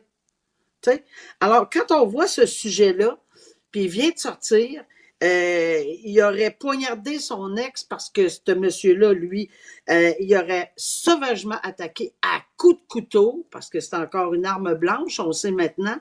Puis, il avait comparu lundi, il a comparu lundi, évidemment, on va le garder de détenu, mais ce gars-là, encore une fois, c'est dans un contexte conjugal, puis il y a je comprends, c'est pas la faute des familles, c'est pas nécessairement la faute des amis, etc. Mais je pense que lorsqu'on on lève le, le, le drapeau rouge en matière de violence conjugale, il devrait avoir des principes bien fondamentaux pour ne jamais remettre en liberté une, une personne qui n'a pas cheminé dans une séparation le moindrement. Quand c'est trop frais, c'est évident qu'ils vont retourner, ou presque évident. Les bras, les, oui, le bracelet anti-rapprochement, mais là, malheureusement, il y en a une couple là, qui, qui, se, qui l'ont détaché. Il y en a une couple qui l'ont, euh, qui s'en sont, tu sais, qui, qui, qui ont réussi euh, ou qui n'ont pas fonctionné. Pas une tonne, par exemple. On peut Ah pas ouais. dire que c'est, c'est terrible, mais il me semble que c'est un automatisme, là, pas avec des conditions de ne pas se retrouver. Moi, à l'époque, on imposait des conditions de ne pas se retrouver à 150 mètres, à 350 mètres. Ouais. Mais, mais, mais, mais il faut plus. Et ça, ça marche pas, ça. Mais, ça- mais. Nicole, quelles sont les conséquences? Imagine, là, je viens de penser à ça. là. Le gars, là, il a un bracelet parce qu'on le considère dangereux pour son ex-conjointe. Ça pourrait être le scénario typique, hein? Lui, il dit, hey, fuck it. Qui mange la marde d'eux autres. Puis je le défais, puis je l'enlève, mon bracelet, puis qui me court. Tu sais, il y a comme un- un- une absence de, de crainte des conséquences à enlever son bracelet électronique qu'on t'a mis parce que t'es dangereux. C'est, faut, il me semble qu'il faudrait peut-être s'interroger là-dessus. Mais, mais non seulement s'interroger, mais dans ce cas spécifique, pour la même victime, dans un contexte conjugal, il a été remis en liberté. Il avait été remis en liberté avec une série de conditions à respecter, à ne pas s'approcher, ben tiens, je me trompe pas beaucoup, 200 mètres du domicile de son ex-conjoint, pas plus tard que le mois dernier. On est en matière de violence conjugale, ça tombe comme des mouches, les, dames se font attaquer. Ouais. Euh, il- comment on peut laisser un conjoint, on peut, puis, puis toutes les races là, confondues, Faudrait tout- dire, oui. Faut le dire. Toutes là. les religions confondues. Ouais, ouais, ouais. Euh, on, on- on veut quitter un conjoint, puis ça appartient à cette personne-là. Non, on peut pas. parce que euh, l'autre personne ne l'accepte pas. Alors, la seule balise qui existe, c'est un, l'emprisonnement en attente de son procès. Ça, c'est clair qu'il ne retournera pas. Ouais. Peut-être le bracelet anti-rapprochement, mais il y en a beaucoup trop de remises en liberté en matière de violence conjugale et d'agression sexuelle, de Ouais. proxénétisme. Parce que je dois dire que dans ce domaine-là aussi, euh, quand on remet ces gens-là en liberté, pas toujours évident parce Ouais. que la victime, normalement, est très vulnérable, va leur tirer leur plainte, c'est leur gagne-pain. Bon, tu sais, il y a un ensemble de circonstances. Il y a deux affaires là-dedans, euh, Nicole. D'abord, on parle de féminicide. Il faudrait aussi parler des femmes qui meurent pas, mais qui en mangent des maudites. Là. Oui, oui, Euh, oui, oui, mais hein, que faudrait, faudrait en tenir compte. là. La violence conjugale finit pas toujours par un meurtre, mais il peut laisser des blessures permanentes. L'autre affaire, quand est-ce que on va se réveiller puis qu'on va envoyer du monde auquel on- les jeunes s'identifient, qui vont parler aux gars? Et qui vont accepter le rejet, le refus, se faire dire non, puis que c'est pas une question d'honneur, puis vos hosties de bullshit là, de d'honneur, de code d'honneur, de ravale-le, OK? Ravale-le comme une mauvaise gomme, puis arrêtez de, de, Benoît, de, de vous craquer a- avec ça. Il y en a des, des y a, y a des gens qui s'occupent de ça. Le problème, c'est que on peut pas toujours forcer ces gens-là à y aller. Euh, parce que Non, non, mais je te parle de faire un tour dans les écoles, voir les adolescents, Ah oui, là, non, les ça- prochains agresseurs, là. les prochains agresseurs, leur dire, t'es pas un homme si tu te comportes comme ça, t'es une merde. Si tu penses que le code d'honneur te permet de gifler, Non, non, frapper, ça, c'est sûr. ben, on, ça se fait pas, Nicole, ça se fait pas. Moi, Mais ça fait 20 pense ans que je parle de ça. Ça se fait pas. On essaie. Tu, tu me dis que ça se fait plus. Ça se fait pas. du tout. Non, non, ça se fait pas. Zéro. C'est très désolant parce que ça commence par là, tu as tout à fait raison. Mais en deuxième lieu, lorsque il est trop tard, parce que y a des, maintenant, c'est des adultes, on parle de 53, Ben 40, oui. 30 qui Ben oui. n'acceptent pas des séparations, sont plus sur le banc d'école, Ah ben, il doit y avoir des... Puis je sais qu'il y en a des groupes qui existent. Le problème des groupes qui existent pour aider ces hommes à passer à travers puis à accepter leur sort. Puis c'est pas parce qu'ils sont des, des pas bons, c'est pas parce que c'est parce que ça fonctionne plus la relation matrimoniale ou conjugale. Accepter, c'est dur, oui, mais c'est pas à coup de couteau. Puis c'est pas à coup de, de, de, de menaces de mort, puis de s'en prendre aux enfants, puis de tuer les enfants devant la mère, puis, Mm, puis mm. etc. Moi, je suis plus capable de voir ces, ces, ces dossiers-là. J'ai tellement de misère, puis malheureusement, on en parle à tous les mois. Mais il n'y a pas d'homme qui, il y a pas d'homme qui dénonce ça. Dans la sphère publique, là, tu sais, les acteurs, les chanteurs, les poseux, là, les influenceurs, il n'y en a pas un qui parle comme ça. Et il est temps, il est temps qu'on s'adresse aux jeunes hommes, aux garçons, aux adolescents, puis leur faire comprendre c'est quoi la réalité. Et si, euh, maman, t'as jamais dit non dans la vie, ben, ça se peut qu'une femme te dise non dans la vie. Puis si ça arrive, ben, Et prends voilà. tes pilules aux 4 heures, mon ami, puis calme-toi. OK? Puis va faire un Mais sport. t'as raison. T'as raison de soulever que ça prendrait des gens on- qu'on appelle influenceurs ou des figures connues, euh, autres que toujours, pas parce qu'on n'a rien contre les madames qui le dénoncent, puis les, les gens du CAVAC, puis qui s'occupent de tout ça, parce que Ah ouais. c'est des gens qui sont extrêmement dévoués, mais c'est à répétition, ils répètent ça. ça. moi aussi, toi aussi, on le répète, on le répète, mais des nouvelles figures qui viendraient euh, tenter de- de- de- d'agir dans les circonstances et de faire penser à ces gens-là que non, le, le refus et de se faire dire non, comme tu as dit, s'ils ne se sont pas fait dire non de- depuis Ouais. tout jeune âge, là, mais rendu à 53, 54, probablement qu'ils se sont fait Ah dire non. non, mais, Mais ça- ils l'acceptent pas. Les, Pierre-Luc Funk, là, les euh, Phil Roy, là, les- tous ceux là, qui ont, les gars là, qui ont une influence sur les jeunes, eux autres devraient prendre la parole. Tu sais, ils sont à Télé-Québec pour faire des quiz, puis des niaiseries, puis des sottises, des fausses entrevues. De temps en temps, être un peu pertinent pour la société, ça Ouais, je ferait pense que bien. personne d'eux autres refuserait ça. Je suis Je- non, convaincu. je- probablement. trouver une méthode. Ouais. trouver une méthode pour les attirer dans ce genre de de- de- d'annonces ou enfin de faire euh, tu sais parce qu'on l'a fait dans pour- bien d'autres choses avoir des espèces de petits flashs à la télé ou à la radio Ouais, ouais. euh, avec ces gens-là oui c'est une Mm. excellente idée mais je pense pas qu'ils refusent si on leur demande Ah non, ben, Je suis sûr que non. Mais il faut, l'organiser. C'est ça. Il faut les inciter à le faire. Euh, Nicole, on se reparle jeudi. oui Merci. à jeudi Salut. au revoir bonne journée Du Trisac. Des propos cohérents. Des opinions différentes. Vous écoutez Du Trisac. Sacrement. Euh, ceci est une euh, infopub de Santé Canada. Tu veux être irritable, anxieux, dépressif, paranoïaque. Tu veux péter des coches, ne plus dormir, faire du cholestérol ou de l'hypertension, ou avoir un cancer du foie, perdre tes cheveux, ou avoir une barre ONRI sur les épaules tellement tu fais de l'acné. Eh bien, mon ami, prends des stéroïdes anabolisants. Commandité par Santé Canada. OK, c'est correct. Euh, Alain Bélanger est avec nous, professeur retraité, spécialisé en endocrinologie. Monsieur Bélanger, bonjour. Oui, bonjour. Ça se résume un peu à ça, là, prendre des euh, stéroïdes anabolisants. là. C'est ça qui va t'arriver? Euh, c'est- Be- be- beaucoup de choses. Euh, J'écoutais votre dernière invité qui parlait de la violence chez les femmes. Et je vais vous dire, si vous si vous remontez un petit peu la- l'affaire Pistorius en Afrique du Sud, oui. vous, allez, vous allez voir que la- la- ça conduit également à de la violence. C'est les, les- mais j'aime pas le terme sté- stéroïde là. Vous avez un appel, là. Qui vous appelle, même? Oui, je sais. Attends, il faut, ré- faut répondre, je suis pas pressé.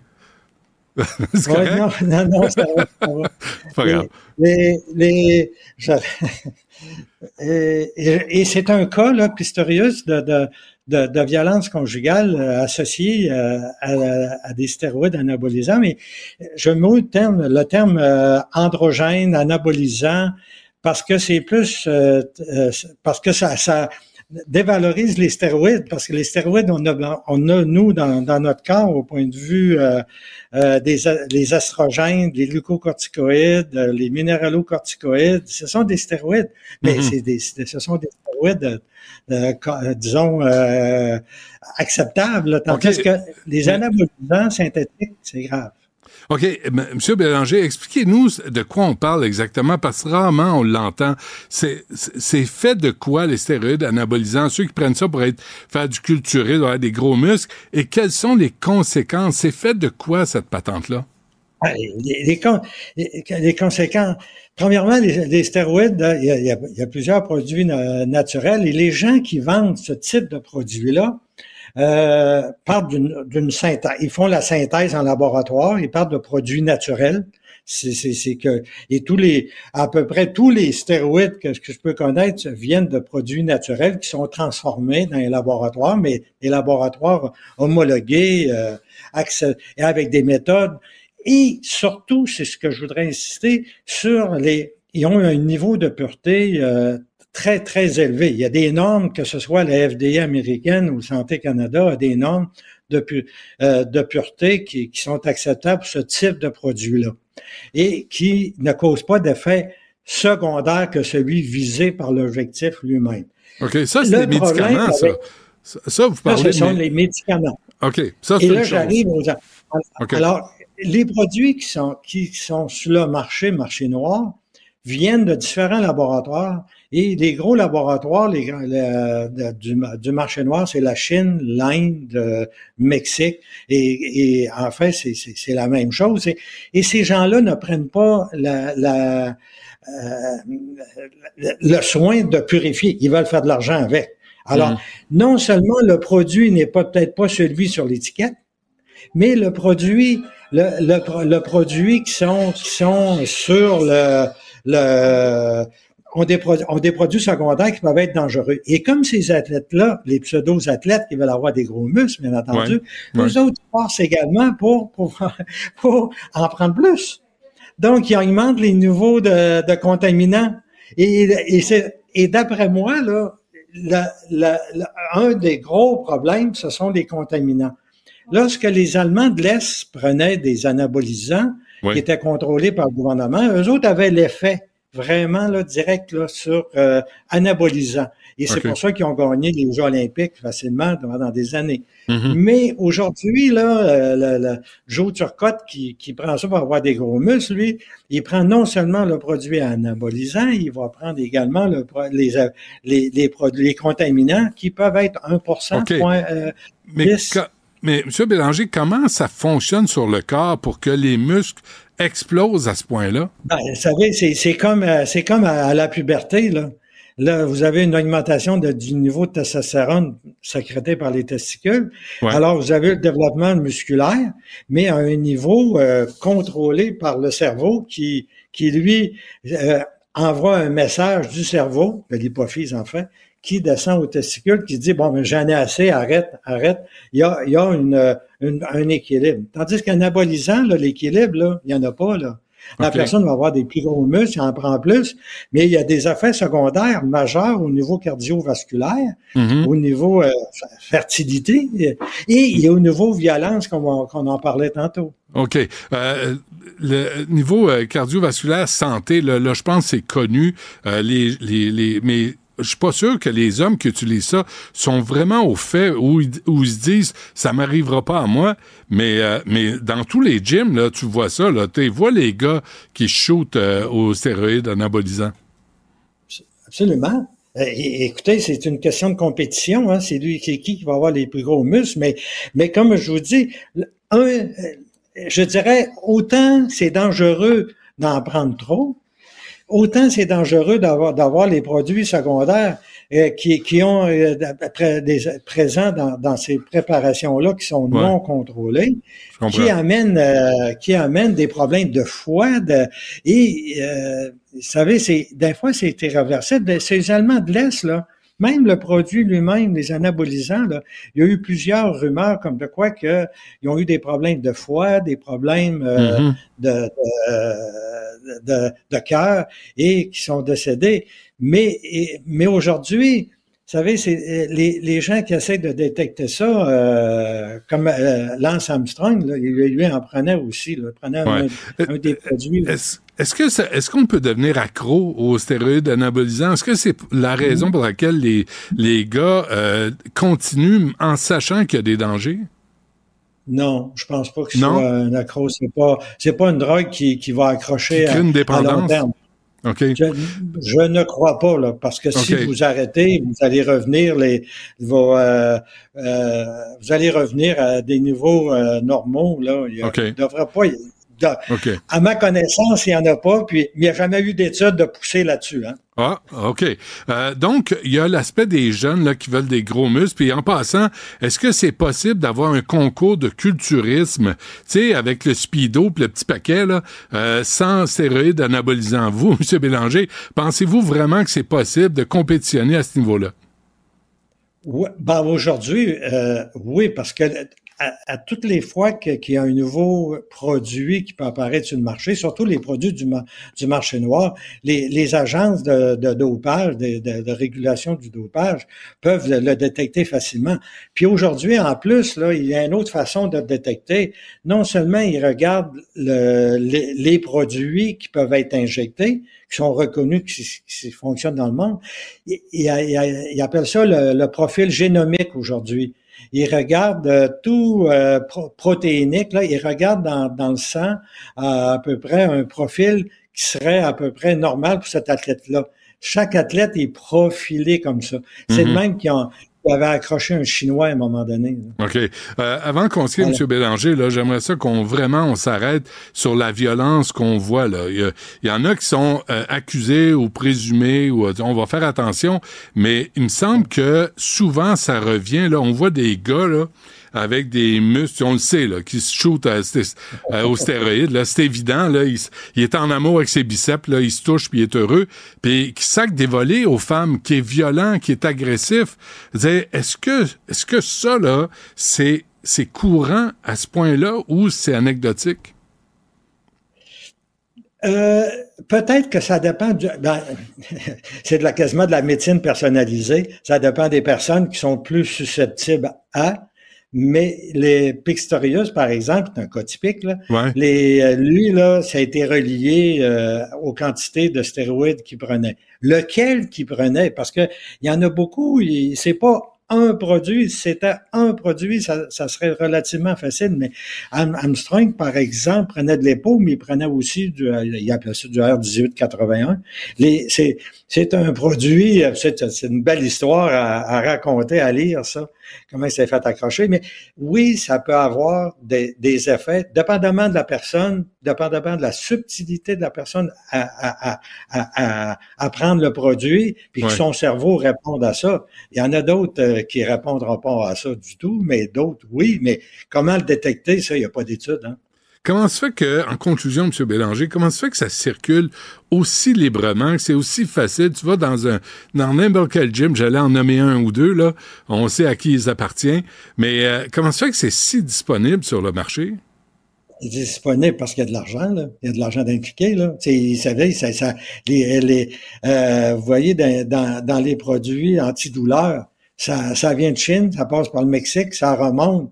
Il y a, il y a, il y a, il y a euh, que ce soit, aux États- c'est peut-être pas une tonne d'argent à faire, d'après moi, là. Mais il y a quand même un, peu- un peu un bon, un bon petit marché régulier. Les Ouais. gyms sont, sont faits, puis il y a des clients, puis euh, tout le monde est beau, puis euh, on fait des gros muscles. Mais mais Hmm. il y a puis le prix est abordable parce que c'est pas si cher que ça là à, En plus. à faire là. Ouais. Mais mais comme je répète là, les gens ne savent pas qu'est-ce qu'ils prennent, ils ne savent pas les contaminants qu'il y a là-dedans. C'est comme et beaucoup de produits naturels sont comme ça. Alors ça, ça- c'est ça qui est qui est aussi dangereux à court terme et à long terme. Ouais, ouais.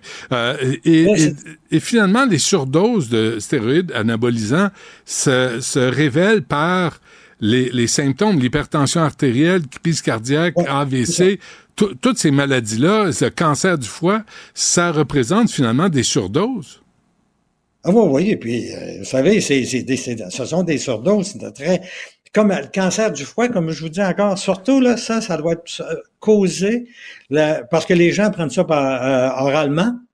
Ah Il oui? y, a, il y a moyen d'en prendre par la peau. Des, euh, ils appellent ça des, des times en France, les patchs. Ah oui? Et euh, les, ça, ça, que ça évite le foie, c'est moins pire pour le foie. Là. Et, mais d'un autre côté, les, les, les estrogènes se prennent comme ça pour les, les femmes euh, Ouais. ménopausées. Parce que Ouais. c'était populaire à un moment donné. Les, euh, mais c'est, ces stéroïdes-là sont dangereux par eux-mêmes et pour les produits secondaires qu'ils amènent avec eux. N'avez-vous déjà pris, vous, par, par curiosité, avez-vous déjà essayé ça, vous? Non, non, non. Jamais? non, On mais a ça- fait, mais on a, on a fait, j'ai travaillé avec ces produits-là pour faire des produits comme euh, le Mifreston aux États-Unis, l'anti-avortif. On, OK. a- on avait développé ça chez Roussel Claf, là, parce que les, euh, la, la, la boîte où j'ai travaillé comme postdoc, c'était une boîte reconnue des stéroïdes dans le monde, qui était la boîte reconnue dans le monde, mais qui n'existe plus. euh, des- Ça, c'était quoi? C'est la pilule du lendemain? c'est c'est la pilule avortif, là. Ouais, c'est ça. ARU OK. 486. OK. Mais vous avez jamais euh, été tenté euh, de dire, moi, il me semble que Non, grosse- non, non, non, non. des grosses fesses, Non, là, non, puis je non. en business. Le jogging, le jogging, c'est bon, c'est bon aussi, là. C'est bon, c'est ouais, le vrai exercice. Alain Bélanger, euh, prof euh, à la retraite spécialisé en endo- endocrinologie, je vais y arriver. Euh, merci, Monsieur Bélanger, d'avoir pris le temps de nous expliquer tout ça. Un gros merci. Ça fait plaisir. Au revoir. Au revoir. Une voix qui porte, des idées concrètes, des propos qui résonnent. Benoît Dutrisac, déstabilisant, juste comme on aime. Une petite shot avant le Costa Rica, là, pour avoir Euh, un corps d'Apollon sur la Bravo. plage. Ah oui. Là, tu rentres dans ton speedo. Là, tu marches euh, comme... Ah oui, euh, t'as sais, la Marc démarche. Bergevin, là, l'ancien euh, directeur Oui. général du Canadien de Montréal. Je dis pas qu'il en prenait, mais Il se dandinait. je l'ai croisé sur la rue euh, Sainte-Catherine à un moment donné. Là. Il s'en allait, puis il voulait rien savoir. Gros bras. Ah oui, t'avais essayé de d'y poser une question, Ouais. c'est ça, hein, puis il Ouais. avait pas voulu rien Mais non, savoir. c'était trop compliqué comme question. Un petit peu plus tard, vers 13h15, c'est intéressant aujourd'hui parce qu'on parle de tout plein de sujets de société. Benoît va recevoir le coroner Yves Garneau pour parler de cette nouvelle qui fait la une du journal justement euh, aujourd'hui. Une dame de 80, Yvon Garneau, une dame de 93 ans qui a attendu pendant 90 minutes l'ambulance avec une hanche cassée. Et on a justement reçu un courriel, un témoignage d'André Fontaine qui lui nous raconte qu'il a attendu l'ambulance 45 minutes étendu sur le trottoir dans la neige. On se doute que c'est à Montréal quand même. des situations de trottoir glacé. Après ça être déchiré le tendon du quadriceps droit. Puis ça finit pas là, là. Donc 45 minutes pour attendre l'ambulance. Il a été opéré une semaine plus tard à l'hôpital général de Montréal. Dans la salle de réveil, on lui a demandé de se transférer dans un fauteuil roulant. Personne ne l'a aidé. Il est tombé aussi vite au sol. Il s'est endommagé à nouveau le même tendon qui venait de, de se faire opérer. André ne peut plus marcher pour au moins 6 à 8 semaines. Réhabilitation jusqu'à 6 mois. Il dit on a le meilleur système de santé au monde. C'est fou, là, d'avoir des, des- Puis je suis sûre qu'on pourrait en avoir 1000 Ouais. des témoignages. C'est pas parce que les paramédics celui- font une mauvaise Non, job. non, non. C'est- Ils fournissent pas. Exactement. C'est ça. Donc, on va en parler euh, justement vers euh, 13h15 dans une vingtaine de minutes. Avec un peu de chance, euh, ce dossier-là du bureau d'enquête va, va faire des petits, puis ça va faire euh, avan- avancer les choses. On est chanceux quand même d'avoir une équipe de journalistes comme le bureau d'enquête qui Ouais, ouais. euh, mettent en lumière là, des, des problèmes comme ceux-là. Nouvelle peut-être un petit peu plus euh, insolite, il y a un autre centre de service scolaire qui a annoncé aujourd'hui qu'ils vont donner congé la journée de l'éclipse solaire. Un autre centre, si vous nous écoutez d'ailleurs euh, dans la ville de Gatineau, ben, c'est le centre Cœur des Vallées. Ça fait plusieurs quand même qui ont annoncé que le 8 avril, ce sera congé d'école. Il y en a deux en Estrie, deux dans les Laurentides, un dans la Naudière et il y a euh, celui-là de Gatineau qui s'ajoute. On dit en fait que c'est pour la sécurité des élèves hein, parce que l'éclipse va se produire entre 14h30 et 16h40, moment où les élèves risquent d'être en route vers la maison et pourraient être tentés de regarder à l'œil nu l'éclipse solaire. On le sait que ce n'est pas euh, recommandé. Ça peut euh, entraîner euh, des problèmes de, de vision. Mais pourtant, le ministre Bernard Drainville avait justement dit d'utiliser l'événement de l'éclipse solaire comme un contexte d'apprentissage. Il y a plusieurs écoles qui ont justement décidé d'étirer un petit peu la, la période pour enseigner aux élèves que, bon, on a des lunettes, on regarde l'éclipse l'éclipse solaire avec des lunettes. Mais bon, le centre de service scolaire Cœur des Vallées qui a décidé finalement de, de déplacer une journée pédagogique du 19 avril pour le, le 8 avril. Quand même curieux de pas profiter en fait de, ce, de cet événement-là pour, euh, pour enseigner aux élèves euh, tout ce qui se passe dans l'astronomie. Vous souhaitez nous rejoindre, nous envoyer des témoignages, nous donner votre opinion sur ce qui se passe dans l'actualité, ben vous avez plusieurs façons de nous rejoindre. D'abord par texto au 1877 827 2346, le 187 Cube Radio ou encore par courriel au studio à commercial cube.radio. Puis je rappelle justement que oui, vous pouvez nous écouter en direct sur l'application de Cube au cube.ca si vous êtes au travail, mais la chaîne télé, elle est débrouillée jusqu'au 11 avril prochain pour tous les abonnés Vidéotron, tous les abonnés euh, TELUS. Ça vaut la peine de jeter un petit coup d'œil justement si vous n'étiez pas encore abonné à la chaîne spécialisée. Ben là, étant donné que c'est débrouillé, que c'est disponible à tous, c'est l'occasion de venir voir qu'est-ce qui se passe dans nos studios. Partagez vos observations avec Benoît Dutrisac par courriel. Dutrisac à commercialcube.radio. Antoine Robitaille est de retour à l'émission avec de nouvelles mèches. Euh, Ça te fait tellement bien. Tu pensais vraiment que j'allais me faire faire des mèches? Oui, ben oui. En En arrière. tout cas, j'étais sûrement pas allé prendre des stéroïdes. Non, hein. C'est non. ton entrevue, ça fait en- peur, là. En as-tu déjà pris? J'ai jamais pris ça. En, en connais-tu qui en prennent? Non. Non. Ça a été long comme non, réponse. J'en connais pas. Non, je te dis, ok. j'en connais pas. Non, non, Je- prenez pas je- ça, c'est de la je- cochonnerie. C'est juste de la cochonnerie. c'est- Ça rend fou. en dangereux, plus. là. Ah ouais, ça rend fou. raide. Ça rend fou, hein? Ça rend agressif, il paraît aussi, hein? Ben, euh, je pense que oui. Oui, puis euh, puis ça a quelques incidences sur euh, le reste de tes, tes organes, tu sais, comme le foie, le cœur, le- peut-être pas Les une bonne idée. Mais les, les ben oui, mais au moins tu sais, c'est- si tu veux, si tu veux une certaine euh, genre de certains genres de job, ça peut être utile. Euh, justement, euh, Monsieur Duhem qui demande à Monsieur Robitaille des Kings de Los Angeles de retourner le chèque. Oui, 5 à 7 millions, c'est rien pour eux. Les Kings, c'est une entreprise Ben oui. milliardaire, dit-il. On s'entend que, écoute, ça changera rien. là. Je pense pas que Luc Robitaille va écouter les doléances de monsieur et, et va lire la lettre de monsieur Duhem. Mais en même temps, je trouve que c'est une bonne idée. Puis, tu sais, des fois, il y a des bonnes façons d'amener euh, un ou, ou de se démarquer dans un débat sur un symbole fort. Et c'en est un symbole fort, ce, ce, ce contrat là, donné aux Kings pour euh, deux matchs euh, ici. Les Kings qui sont itinérants parce qu'ils n'ont pas de ils n'ont pas de- d'aréna. Euh, et, et là, on a appris que, que oui, mais je tiens à dire, oui, pourquoi c'est un symbole fort? Parce que euh, on, on l'a vu là pendant les négociations euh, avec euh, les employés du secteur public, dans, Mhm. dans les dans les manifestations, les gens avaient des symboles des Kings là, parce qu'ils disaient vous êtes prêts à donner de l'argent à ces gens-là, des millionnaires, alors que nous, tu sais, euh, on attend, on n'a pas de contrat de travail. En tout cas, c'est devenu très très symbolique. Et euh, c'est à l'approche du budget. là. le 12 mars, il va y avoir un budget. Ça va être un budget déficitaire. Les gens ont de la misère aussi avec euh, l'inflation puis tout ça. Je trouve que c'est une bonne idée de la part d'Éric Duhem d'écrire carrément à Luc Robitaille et de dire hey, on fait pitié là. Euh, toi, tu payeras rien aussi à Salt Lake City. C'est aussi que c'est c'est le fait Ben oui. que les Kings vont aller jouer là puis ça coûtera rien. Alors euh, c'est euh, c'est c'est un Mais- bon flash. Mais, bon, Luc, Robitaille, Luc Robitaille pourrait aussi avoir la gentillesse de répondre. Il pourrait peut-être avoir la gentillesse parce que aux dernières nouvelles, il vient du Québec. Et s'ils sont capables de faire la charité à Salt Lake City, je ne sais pas pourquoi ils ne ils pourraient pas le faire à Québec. Exactement. Et c'est sûr que Salt Lake City, c'est moins loin que Québec et tout ça, mais bon, euh, je suis sûr qu'ils vont prendre l'avion pour se rendre euh, aussi. Puis euh, il va y avoir des Non, nuits on pourrait d'hôtel à payer. On pourrait payer l'avion puis l'hôtel. Ça, je comprends. Mm. Mais pour 7 millions, je peux pas croire. Les Il doit- recettes, ils pourraient se payer avec les recettes. En tout cas, Ah ouais. moi, je trouve que c'est c'est vrai que et, et là Alain Laforêt est en train de TVA attend une réponse des Kings. Il en a demandé une officielle. J'ai Ah hâte ouais. de voir si elle va venir. Mm. J'aimerais bien qu'il réponde moi parce que mm. Mais c'est un snoro, Alain Laforêt. on est la Il on est la les il peut dindons aller de la chercher une la réponse, lui-là. Là. Non, non, mais euh, Alain, il est capable de, de faire Ben oui. des entourloupettes puis euh, obtenir la réponse qu'on cherche. Ah, on a des reporters à TVA, c'est incroyable. Ouais, ouais, Peut-être ouais, qu'on ben, devrait envoyer Yves Poirier, tu sais, À la porte. direct à la porte avec hein, le Kodak. Euh, c'est une bonne idée, ça. Hey, on a des idées. Ben, je sais. On pourrait devenir affectateur, Ben. Ouais.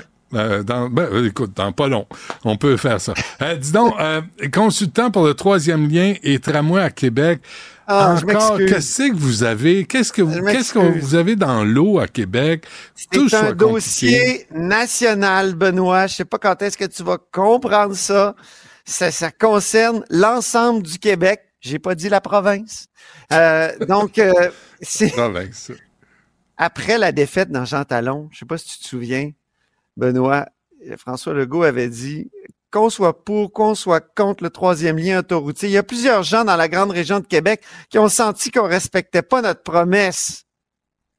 Alors, on va consulter. Et, et c'est drôle parce que ceux, ceux qui ont gagné le Jean Talon, c'est le Parti québécois. C'est les Hmm. gens du Parti québécois. Donc, euh, je, je crois qu'il était contre le troisième lien. Je n'ai jamais compris cette affaire-là. Il a comme fait un lien, le premier ministre, perte de confiance envers la CAQ. C'est parce qu'on a abandonné ce- cette promesse-là. Donc, on va se me- remettre en question. Il faut écouter les citoyens de Québec. Là, ça faisait quelques mois qu'on se disait, mais qu'est-ce qu'il va faire exactement? Il va-tu faire un BAP? Il va-tu faire, qu'est-ce qu'il va faire sur les transports à Québec? Finalement, on le sait, en novembre, ils ont envoyé ça dans le cours de CDPQ Infra Ouais. qui s'est mis en marche. Il faut aller voir sur leur site. Ils ont tout un, un- un processus en marche de consultation. Ils font une, attends, je vais, je vais retrouver, une démarche d'information et d'échange. Ils rencontrent, écoute bien ça, Benoît, Ouais. des groupes de députés, des villes, des arrondissements, les groupes économiques, groupes environnement, groupes transport, groupes mobilité et urbanité, groupes institutions d'enseignement, générateurs de déplacement. Ils vont, ils vont voir tous ces gens-là. Donc, méchante consultation. Puis là, le gouvernement, il arrive avec une consultation, Benoît. Tu iras la faire, on peut y aller. Parce que tantôt, le site est en panne, là, mais là, ça marche. C'est une consultation en ligne.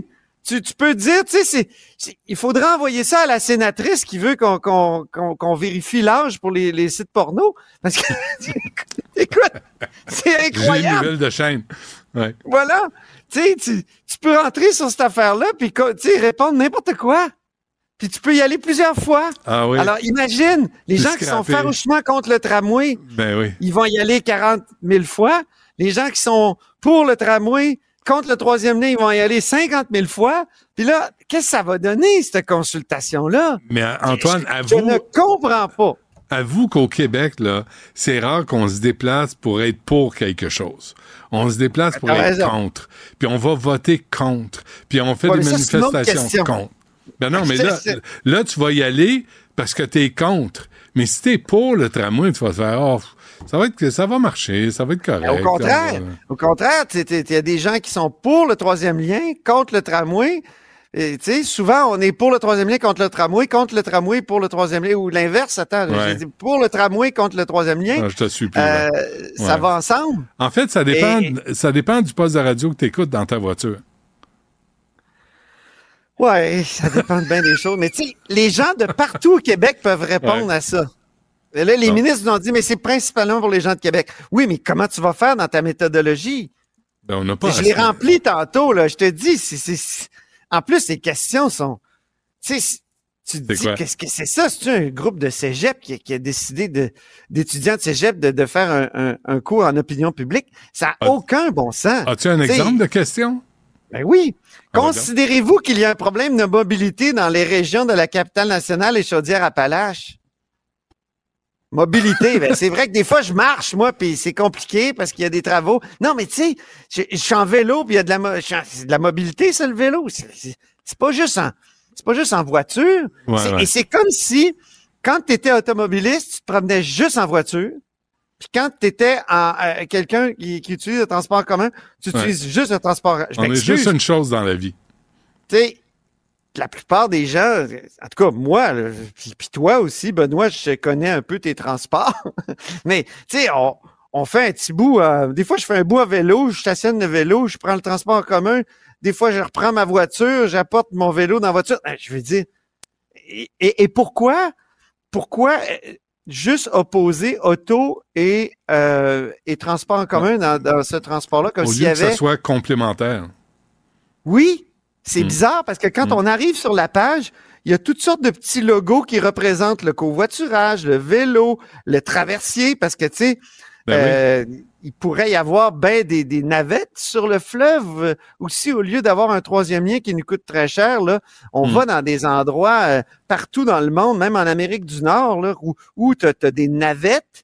Mais faites donc un pont. York. Arrêtez donc de nous casser les couilles, puis faites donc un pont, un beau pont. Il n'y a pas besoin d'être laid, votre pont, là. Ça n'a pas besoin quoi? d'être. Ça aurait dû être- Il aurait dû avoir une consultation dès 2018 pour savoir exactement ce qui est, ce qui est, ce qui est intelligent. CDPQ infra, dès 2018, aurait dû être mis dans, le coup tout de suite. Hey, imagine, il y, a, des sources qui disent autour du premier ministre, oui, mais le, sondage qu'on fait là, le CDPQ infra, Rejoignez Benoît Dutrisac en temps réel par courriel. Dutrisac à commercialcube.radio. Philippe Richard Bertrand. Est-ce qu'il y a quelqu'un qui calcule? Je capote. T'imagines combien ça coûte? Entrepreneur et chroniqueur passionné. Qu'est-ce que tu veux de plus? Philippe Richard Bertrand. Monsieur Bertrand, bonjour. Salut, comment ça va? Oui, oui. Euh, c'est correct.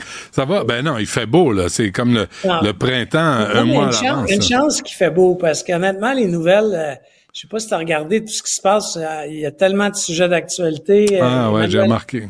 Emmanuel Macron qui dit que- qui, qui Mm. qu'il va peut-être envoyer des soldats en Mhm. Ukraine. Mhm. La ministre Freeman qui dit qu'il va, peut-être le suivre. Mhm. C'est capoté, là. T'as pas, pas vu euh, l'extrait qu'on a présenté de Justin Trudeau, hein? Non. Non? On l'a, on l'a-tu, Jean-Philippe? Je pense que ça va à peine. là. On va, on va le sortir. Regarde bien ça. Comment ça, tu me reviens? Là, là, je le veux là, là. Qu'est-ce que tu fais là? Je me reviens. Pas tu me reviens, ça gramouille. Sors-moi ça là, là. Il est dans la banque. Regarde bien ça. Euh, regarde, regarde ça, Philippe, t'en, t'en reviendras pas. Si tu veux être démoralisé, tu, tu, tu vas vraiment démoraliser. là. On l'a-tu ou on l'a pas? On l'a. Ah, ça s'en vient. Alors, je, le, st- je le stresse un peu, c'est bon pour ça. Uh, Écoute and ça. we're stepping up uh, in every way we can because we know that Russia must uh, win this war. That's, sorry, that Ukraine must Ouais. win this war. Aïe, aïe. Il est en Pologne, là. Il te représente. Toi, mon ami fédéraliste, là, mon bon Canadien français, là. tu l'aimes, ton- tu l'aimes Ottawa, c'est ça que ça donne. Es-tu fier? Tu sais, euh, en fait, c'est pas le but de ma chronique, là, mais, mais tu sais que le, Rwa- le Rwanda a été terrible pour nos soldats canadiens. L'Afghanistan a été terrible pour nos, soldats canadiens. Je parlerai même pas de l'ex-Yougoslavie. Ouais, le qui- Somalie. on- la Somalie. Euh, bon, à part l'Afghanistan qui était une mission de combat, les autres c'était des missions humanitaires. Hum. Mais s'en allant en Ukraine, là, c'est pas pantoute la même affaire. Là. On s'en va écœurer un pays qui, est- qui a le deuxième arsenal nucléaire au monde. Hum. C'est, ça n'a aucun sens. Qu'on leur fournisse du soutien opérationnel, de l'aide, une coupe de militaires pour au front, pour la logistique puis nos brillantes idées, c'est une chose.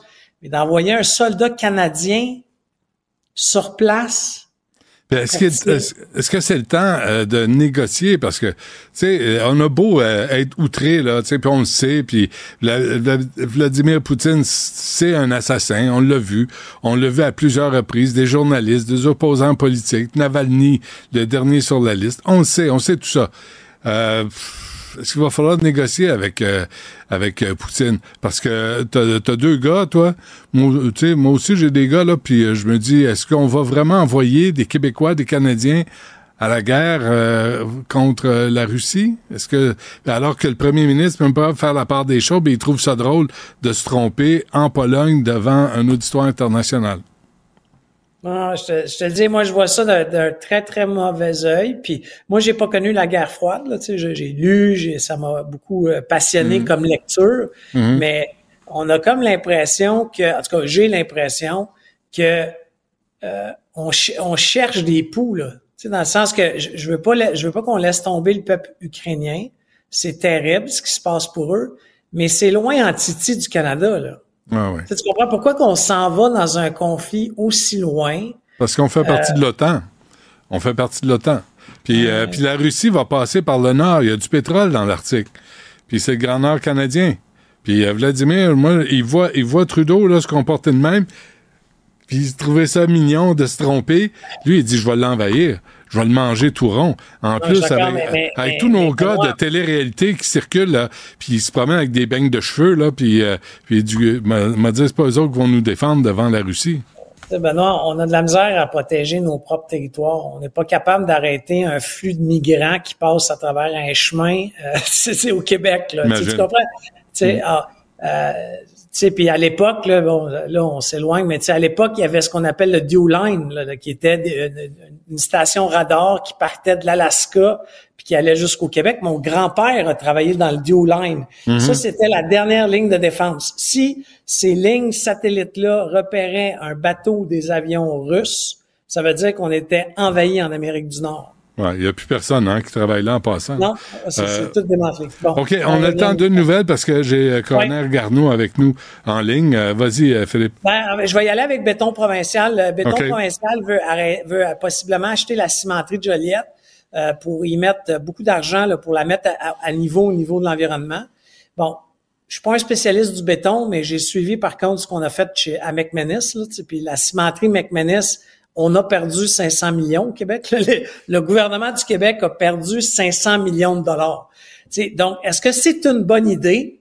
Moi, que l'entreprise privée veut l'acheter, hey, go, go, go, qu'on protège, euh, qu'on achète du béton québécois, puis euh, go, go, go, mais pas un autre fa- affaire qu'on va on- entendre une fois que c'est acheté, qu'ils ont besoin de quatre- tu sais, 200 millions ou 50 Ah oui. millions pour effectuer l'usine. Ça, c'est un beau deal privé. Bravo à Béton Provincial qui veut l'acheter. Ouais. Mais s'il vous plaît, faites-le avec votre argent. Ouais, c'est ça. Puis vous garderez des profits. Vous, ferez, vous payerez votre juste part d'impôts, gardez les profits, mais là, arrêtez de... Tu sais, n'est pas à en demander, là. D'abord, on n'est plus capable, on n'a plus. Non, mais pas que ça. Là. Écoute, avec le budget qui s'en vient, là, honnêtement, pourquoi qu'on dit pas, hey, le béton là, qu'on a besoin dans des constructions au Québec, on privilégie une chaîne d'approvisionnement à propriété québécoise? C'est ça. Ils vont s'assurer de contrats, puis on n'aura pas, on sera pas obligé de mettre 50, 60 millions, 100 millions de prêts pardonnables. Tu ouais. Mais je me souviens euh, qu'il disait, je pense à Béton Provincial qui m'avait dit à l'époque, McInnes, là, euh, à part Daniel, il disait on a les, les, les usines à béton roulent à 60% On n'en a pas besoin d'une autre. Mais on a fait des cadeaux à Baudouin, puis à Bombardier, puis à tous nos petits amis qui ont des petits amis au gouvernement et qui s'entendent pour faire des deals de petits amis à nos frais. Alors, McInnes, à part Daniel, c'est devenu, paraît-il, ce qu'on me dit sur place, là, euh, une espèce de, de dépotoir où on brûle la cochonnerie de l'Amérique du Nord. On importe des vidanges partout, puis on brûle ça là. Ouais, c'est pour ça que je te- dis que des fois, les décisions font pas de sens. Demain, je vais te parler de, de- de toute la filière électrique, là, parce que les, les, les- les actions en bourse des compagnies électriques vont très, très mal. tu sais. Ah oui, hein? Là, ah ouais, très, très mal. là. Mais Ouais. ça, ça sera pas demain. Mais bon, pas d'argent. Public dans la cimenterie, s'il vous C'est plaît. dit. Philippe Richard, merci. À OK, demain. bye. À demain. Rejoignez Benoît Dutrisac en temps réel par courriel. Dutrisac à commercialcube.radio. On va revenir euh, sur le cas de cette euh, femme de 93 ans. Ça s'est passé en 2020. Elle a attendu l'ambulance euh, vraiment trop longtemps. Euh, puis, puis on peut pas dire que c'est une cause directe là, en fonction du rapport d'investigation du coroner, mais mais il y a des liens à faire. Avec nous justement, maître Yvon Garneau, coroner sur cette histoire. Maître Garneau, bonjour. Ben, bonjour à vous, M. Dutrisac. Bon, comment ça va vous? Moi, ça va numéro un. En Bon, parfait. forme. On part bien. C'est, je voulais on- qu'on on- parte là-dessus. On part, on bien. Ouais, c'est pas euh, c'est pas facile hein ce, ce- cette enquête là, l'investigation que vous avez menée dans le cas de cette euh, femme de 93 ans euh, et, et vous dites ce que j'en retiens là, je l'ai lu là, il y a, il y a eu des délais incontournables, il y a eu une mauvaise décision de la répartitrice euh, mais aussi un manque de ressources sur le terrain. Euh, c'est c'est pas anecdotique ce cas-là hein.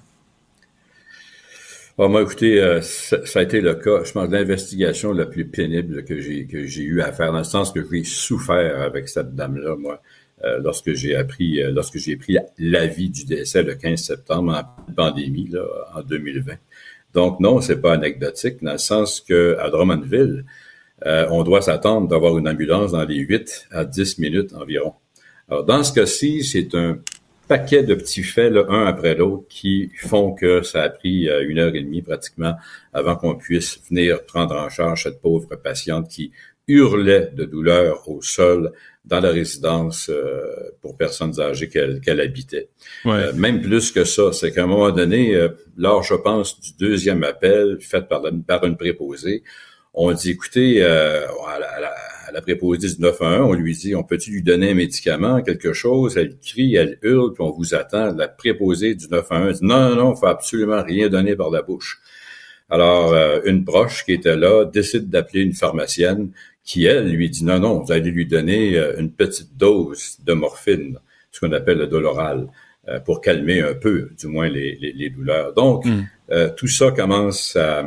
Tout ça commence à 19h30 quand on trouve Madame au puis ça se termine à 21h15 lorsque les paramédics arrivent sur place. Et en plus, dans votre rapport, Maître Garneau, je lisais que ça tombe pendant la pandémie et cette femme-là est morte seule. Ses, ses proches n'ont pas pu être présents pendant qu'elle euh, décédait. Bien, c'est bien ça, ça rajoute même à la douleur, je pense, de la famille pour qui j'ai encore une bonne pensée. Euh, malheureusement, lorsque le, la, dernière seconde, la dernière page d'histoire de vie de cette dame est arrivée à 6 heures le matin du 15 septembre, aucun proche ne pouvait être présent à cause des règles sanitaires dans tous les hôpitaux du Québec. Ouais. Là, euh, Donc, a- oui, elle est décédée seule. il a eu trois, il y a eu trois appels aux ambulanciers au 911. Trois appels. Euh, euh, puis après, vous dites que vous êtes satisfait des changements qui ont été euh, apportés ou qui ont été annoncés. Est-ce que trouvez-vous qu'avec tous les, reportages, vous les avez sûrement vus là, dans le Journal de Montréal, sur les délais d'intervention partout au Québec, c'est comme si la question n'était pas abordée d'un point de vue politique, parce que là, on tombe dans le politique et d'accorder des ressources aux gens sur le terrain? Ça se peut bien. Moi, je peux pas faire de politique, vous le savez très bien. Ouais, ouais. Il faut que je donne des faits, puis que je fasse, que je tire des conclusions et que s'il Ouais. y a lieu, je fasse des, des recommandations. Dans ce cas-ci, il n'y avait pas de recommandations spécifiques à faire parce qu'il n'y avait pas de lien entre la cause du décès et le retard des ambulanciers. Ce qui était cependant très, très, très remarquable, c'était le long délai parce que pendant ce long délai-là, euh, une dame a souffert énormément et elle n'avait pas à souffrir tant que ça. Il fallait qu'elle soit prise dans les huit minutes, amenée à l'hôpital et on l'aurait soulagée.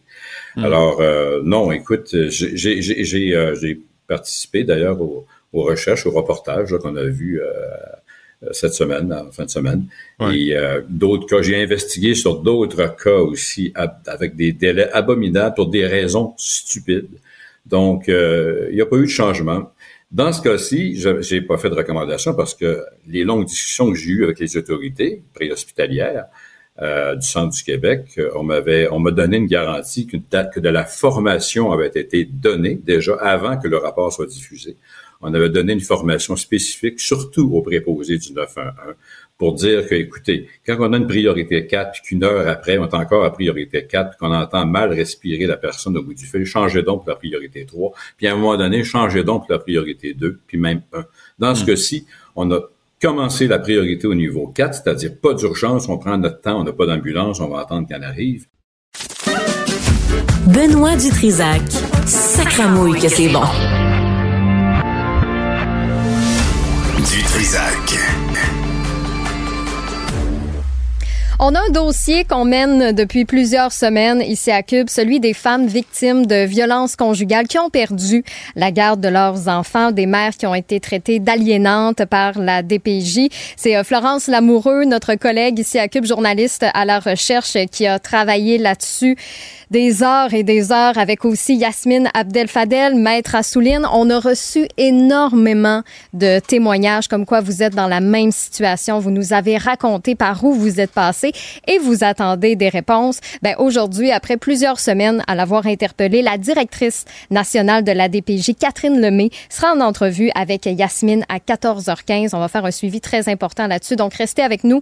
Cube.ca, l'application de Cube, ça vous permet de nous écouter en direct. Et je rappelle aussi que la chaîne télé de Cube est débrouillée pour tous les abonnés de Vidéotron, les abonnés TELUS aussi jusqu'au 11 avril prochain. Donc, ça vous donne accès euh, gratuitement à la chaîne. Si vous cherchez aussi une nouvelle série à écouter, une série inspirante, ben il y a notre collègue Sybelle Olivier qui est aussi journaliste à la recherche qui a travaillé sur cette euh, série-là d'Isabelle Maréchal, des idées pour le Québec. Et Isabelle et Sybelle étaient justement en entrevue euh, ce matin dans, dans l'épisode de Richard Martineau pour parler de cette euh, nouvelle série qui, qui, est là pour nous inspirer justement, pour aller voir qu'est-ce qui se fait ailleurs dans le monde sur la santé, comment ils gèrent l'éducation, l'économie, l'environnement, de se trouver des pistes de solutions sur qu'est-ce que nous, on pourrait faire ici. On n'est pas obligé de faire du copier-coller, mais des fois, juste de- d'entendre, de voir des nouvelles idées, ça peut nous amener à brainstormer davantage. Puis qu'est-ce que nous, on pourrait appliquer ici? Donc, je pense que ça va être une série qui va faire euh, beaucoup jaser. Ça commence ce soir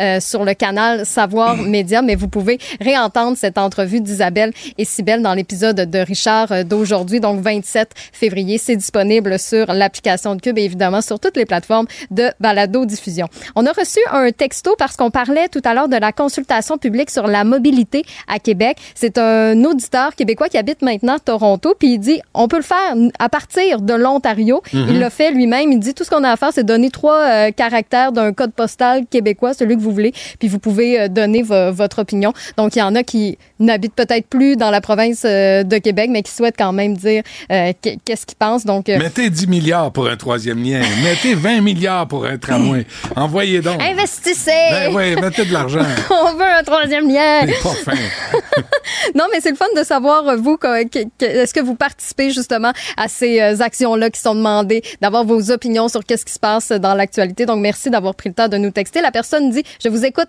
de Toronto tous les jours. Donc, je pense que c'est une façon euh, pour cette personne-là de rester connectée à l'actualité de ce qui se passe ici au Québec. Donc, euh, 1-877-827-2346 pour nous texter en direct ou encore au studio à commercial cube.radio. Merci, Benoît. Ben, merci, Mme Villeneuve. À vous demain. reviendrez demain, vous, là. Euh, je vais être là. Parfait, merci. La tragédie qui ébranle le Québec au grand complet. L'appel au 911 pendant que le feu est pris. Côté violence conjugale, je pense qu'il faut serrer la vis. Faits divers avec Maxime, Maxime Delan. T'as eu 40 ans, toi, cette année, hein? Septembre. En septembre? Ouais. Quelle date? 30. Le 30 septembre. Ça, c'est-tu des informations qui peuvent être utilisées pour voler mon identité? Certainement. non, mais je me disais, à partir de 40 ans, est-ce que tu peux danser sur du rap? Ah, je pense que tu peux jamais danser sur du rap, peu importe l'âge que t'as. blanc. Parce que les, les blancs, on danse mal. Ouais, de façon générale, les blancs, on danse Non, juste mal. Ouais. Les- non, mais les femmes dansent toutes bien, la plupart. Les femmes, oui. Mais les gars, on a comme les hanches vissées. Mon père qui danse, ça, c'est. C'est vrai? Chris. Ah. Là, il doit rire à la maison. Il rit, c'est sûr. Il, s'en- il danse sur quoi, ton Hey, dit- je sais pas. euh, tu sais, la toune, là, euh, We Speak No Americano. ta, ta, ta, ta, ta, ta, bon, peu Ouais, importe. Mais il fait la danse la, la poivrière. C'est magique. Je, je souhaite que à tout c'est le monde de lui voir qui l'a enseigné à Justin? Je pense pas qu'il est plugué aussi haut au niveau gouvernemental. Non, mais je suis sûr qu'il danse mieux que Justin. Probablement. Hein, Probablement. c'est certain. Sinon, ta mère l'endurerait pas. Ah, il s'aime. Il s'aime d'amour. C'est parfait. Oui, c'est comme ça. Mais il y a des 70. limites. Si tu danses mal puis tu fais exprès de danser, à un moment donné, tu te le fais dire. Ouais, mais les gars, dansez pas. Non, Dansez ça. pas. Faites pas ça. Moi, moi, je danse en tapant un pied. C'est comme ça se résume à, une jambe. Non, non, je Là, T'es un- l'air d'un gars qui claque des doigts. Comme ça. Ça. Ouais, on est allé voir Sheryl Crow à un moment donné. Puis Madame Dutrisac a dit Qu'est-ce que tu danses? Je dis Ben oui, je danse. J'avais la jambe qui bougeait. J'étais Ah ouais. j'étais hors de moi. là. Ah ouais, J'étais déchaîné. Mais moi, il y a ma blonde des Les fois. mains elle dans les poches. Quand, oui, mais quand on va, on, on va prendre une bière ou quoi, puis, ou même juste un soir, elle dit Hey, moi, ça, là, avec mes amis, j'ai envie d'aller danser. Ben oui. Pardon? Ben, tu y vas pas, toi?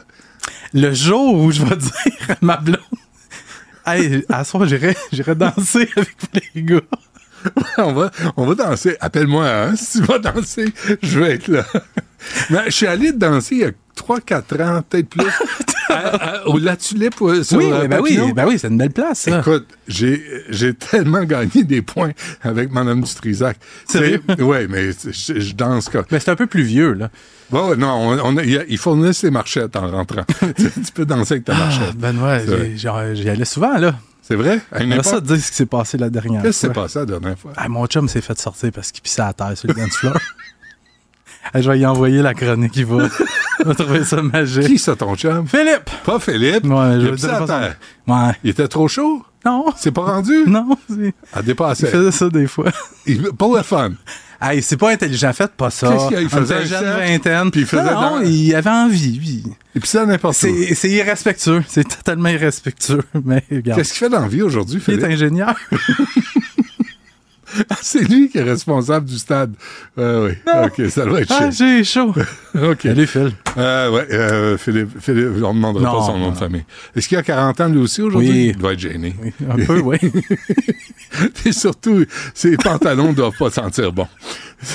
ça doit C'est sentir- assagi, c'est assagi. Ah Une oui? petite vie tranquille, ouais, en banlieue. Il a compris qu'il peut aller à la toilette pour pisser. Oui, il a Ah, compris bon. sur le tard, mais. Ah, non, ben, il n'est jamais trop tard pour bien faire. exactement.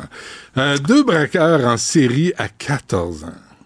oui, puis je, je- je sens tes questions s'en venir. Non, non. Deux jeunes de 14 ans arrêtés, pas pour un, pas pour deux, pour sept vols à main armée sur. main armée? À main armée! Dans le métro. Là, ça se passe entre la fin janvier puis la mi-février. C'est assez récent. Fait période de deux semaines, sept vols qualifiés, ce qui faisait, il approchait des, des, des victimes. Toutes les victimes, c'est âgé entre 14 et 18 ans. Fait que c'est des jeunes aussi. OK. Fait que eux autres, ils arrivaient, pointaient une arme à feu euh, ou une bonbonne de, de poivre de Cayenne. On les a même aspergés à quelques occasions. Euh, il s'est avéré, par exemple, à la suite de l'enquête, que c'est une fausse arme. Mais quand même, quand tu te fais euh, braquer comme Ben ça, oui. tu tu tu t'imagines pas que c'est une fausse arme. Puis ce, ce que la police dit, c'est qu'eux autres, ils n'hésitaient pas à utiliser la violence pour faire euh, pour que les victimes obtempèrent. Fait qu'ils volaient cellulaires, objets de valeur. Là, on peut penser peut-être des bijoux, des choses comme ça. Des petits crottés. Et c'est les policiers du métro qui, diverses techniques d'enquête, réussissent à les identifier. On a procédé à leur arrestation. 54 chefs d'accusation contre nos deux petits bums de 14 ans, je te le rappelle. Il y en a un qui est demeuré détenu et l'autre a été libéré sous condition. Ben, c'est sûr. Mais tu sais, ils ont comparu en chambre de la jeunesse. Ben, voyons donc. Travail communautaire. Va faire des dessins à numéros, ça va t'apprendre. Mais 14 ans. 14 ans. T'es mal barré dans la vie, là. Oui, puis tu sais, je, je veux pas nécessairement blâmer les parents, mais tu sais, faites Euh, juste un petit coup d'œil. Si, vous- oui. avec 4-5 cellulaires à la maison, il y a peut-être un petit problème. Oui, oui, oui. Non, j'espère que les parents ont été convoqués. Ben, J'espère. Peut-être été rencontrés, en tout cas. J'espère. Fait que l'autre, il pissait à terre.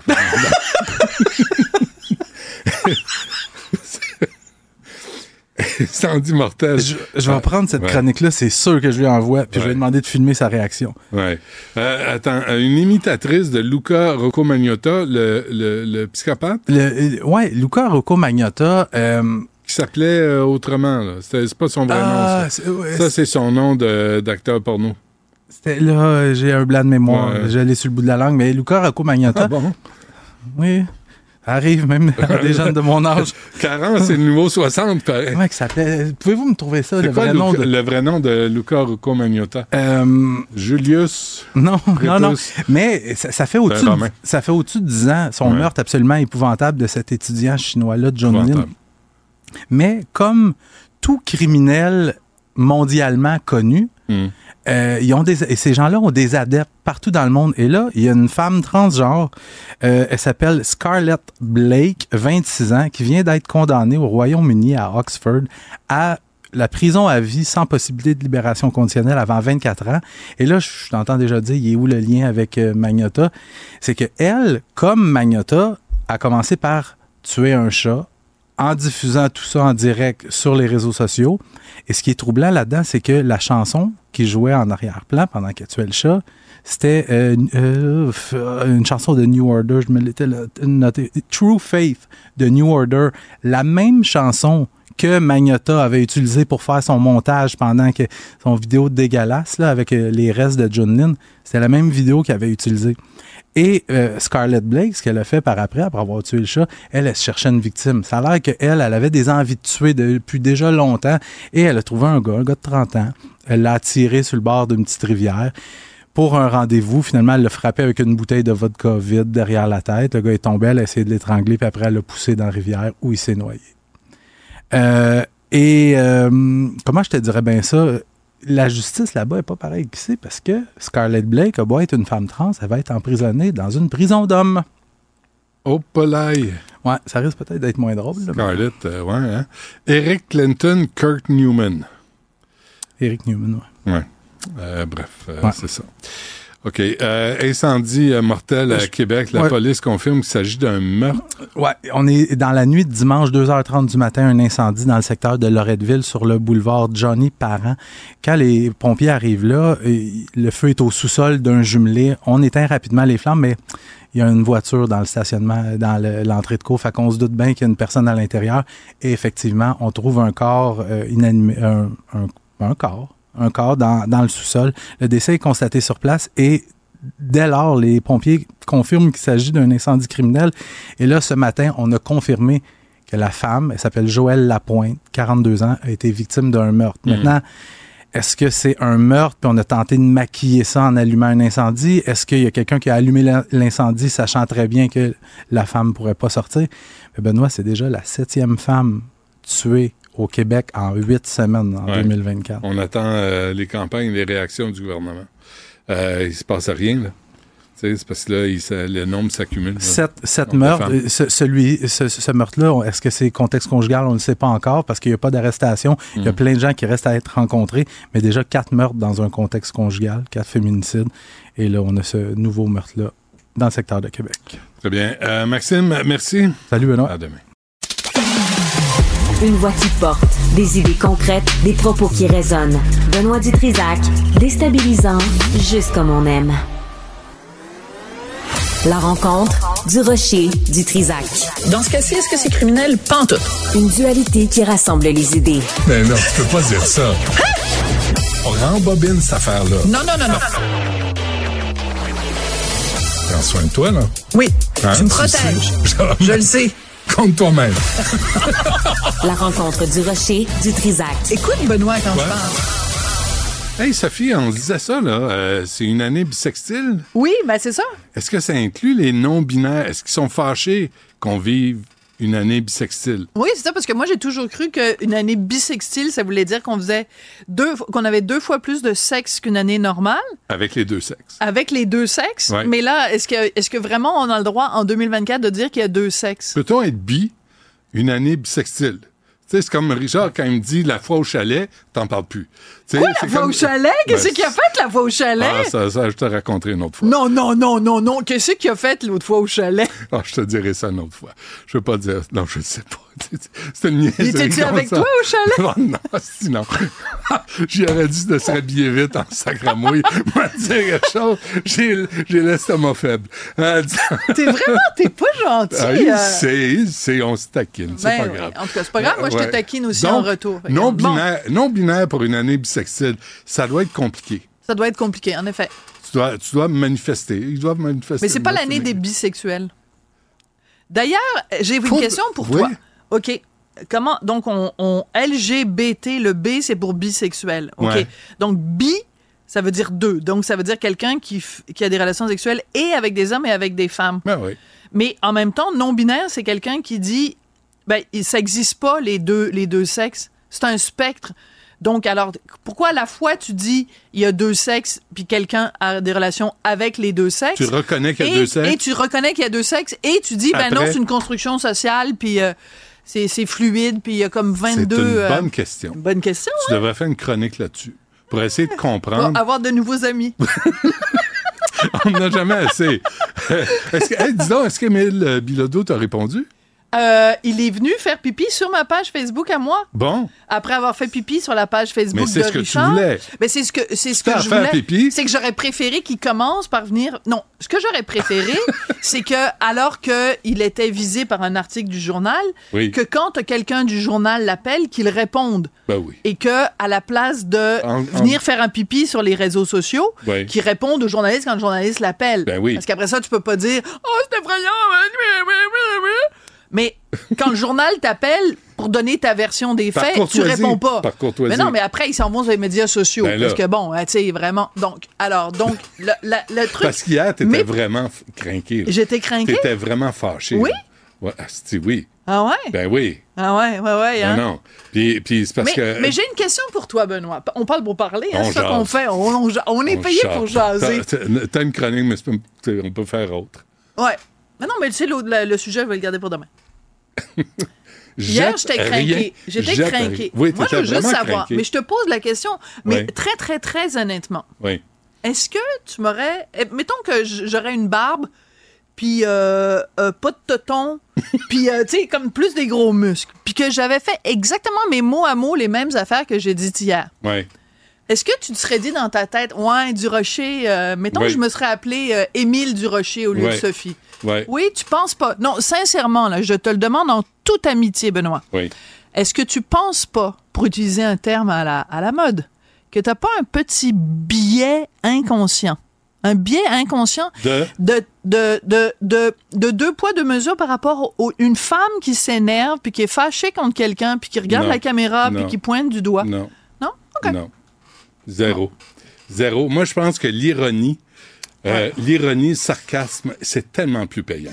Ouais. C'est é- Émile Ben, Bilodeau. Moi, je pense que c'était pas mal fait- payant ce que j'ai fait hier, parce que sais-tu quoi? Il y a beaucoup de gens qui m'ont écrit en disant Et monsieur, madame, qu'on a aimé ça, Ouais. de vous entendre remettre euh, Émile Bilodeau et répondre à- et répliquer à, à Émile Bilodeau. Après, t'as le droit de d'avoir de préférer quand c'est parce que je le sais pourquoi je sais Pourquoi? quoi C'est parce que je te connais mais ça fait quand même quelques années que je te pratique mettons Euh, c'est que tu, tu, tu, tu m'aimes plus avec un sourire dans la voix et un sourire dans le visage. T'aimes pas ça me voir fâché, ça Non, te fait de la peine? Mais ça me fait de la peine et ça me fait de la peine de voir que un type avec si peu de talent comme Émile Bilodeau euh, Mais a, il- a réussi à, à- à s'infiltrer sous ta peau. Non. Puis, à- non, non, mais Non, hier, là, t'étais vraiment en, t'es pas en sacrament, t'es en sacrament.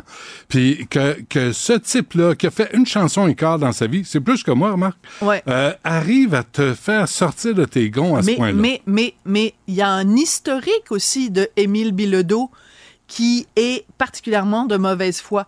Il y a un historique Ah non, je de euh, quand Émile. Bilodeau... Non, mais son mépris.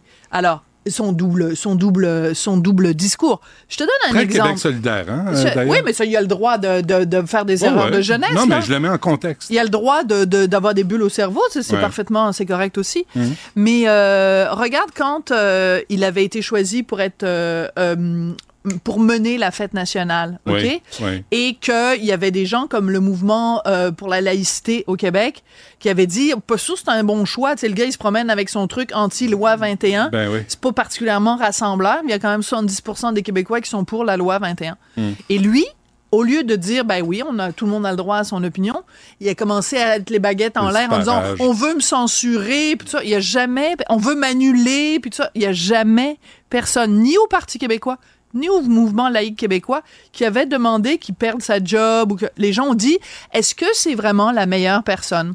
Euh, je Mais peux- c'est quoi sa réaction? Jouer la victime. oui. C'est Alors, toujours ça. Oui, je sais. Un autre euh, exemple, euh, à un moment donné, euh, quand il avait, justement, quand il a fait ce truc-là pour la, la fête nationale, il a dit, moi, je vais faire une fête nationale qui va être rassembleuse, puis il va y avoir des Noirs, puis il est temps que le, la fête nationale, elle s'ouvre à tout le monde. Norman Brathwaite, il a animé. Ben oui. Pas, il était présent à la Ben fête oui, nationale. Non, il a animé la fête nationale plusieurs années et même, moi, c'est un ami à moi, Normand. Euh, Normand m'avait rappelé à un moment donné un truc que j'avais complètement oublié, c'est que une année, tous les musiciens sur scène étaient des Noirs. Hmm. Et sais-tu quoi au Québec? Personne l'a noté. Ben oui. Sais-tu pourquoi? Parce qu'on est comme ça au Québec. On est comme ça au Ouais. Québec. Nous, les Keb, là, on se fait cracher dessus de temps Ouais, en temps. ouais. Mais on est comme ça, les Keb. Une fête ça. nationale, juste des Noirs. Mais- Mais t'as Émile Bilodeau, elle, lui, il est tellement extraordinaire. Ben Et oui. lui, il arrive, il fait la fête nationale. Et moi, Au mon lieu- année, il va y avoir des Noirs. Hey, chose! Ben il y avait oui. des Noirs avant que t'arrives. Mais c'est ça qui me tape C'est ce de côté, lui. pense que- oui. il pense qu'il pense après- qu'il a inventé la roue. Oui. Puis après, puis avant moi, puis pendant moi, le déluge. Déluge, j'en sais short, tu sais, c'est tout. Il est juste là, le déluge. Moi, m'a dit une chose. Quand j'ai... Une des rares fois que je suis allé à- au Monde à l'envers, Ouais. j'avais accepté d'y aller et c'est là j'ai appris que c'est lui qui était interviewé par euh, Stéphane, Stéphane Bureau. Puis je- pendant un moment, je me suis dit, je me lève-tu? Je vais-tu pisser? Je vais-tu, euh, je sais pas... un- un- Une ça- urgente envie d'uriner en plein milieu Ah, de même l'émission. pas- ah, même pas. Ah, même pas, juste pour faire quelque chose avec mes mains, tu sais.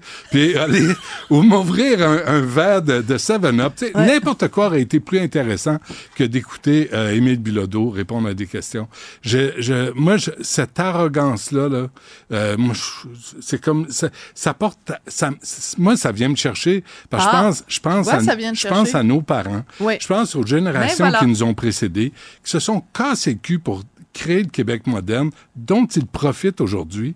Et ça, moi, cette- ce ce discours-là, là, tu peux critiquer, tu peux remettre des choses en question, mais de dire que tout est de la merde, puis que sans lui, là, on n'existe pas, Mm. à un moment donné, là, c'est c'est Un autre exemple de ces contradictions, à un moment donné, il avait dit, euh, tu sais, parce que, bon, lui, était pour la loi 21, euh, contre la loi 21, puis tout ça, puis là, il- alors il raconte qu'à un moment donné, il est allé dans une école, puis il y avait des femmes voilées, des enseignantes voilées, puis il dit, je vous rassure, aucune de ces femmes voilées-là euh, n'avait l'intention de faire de la propagande auprès des enfants.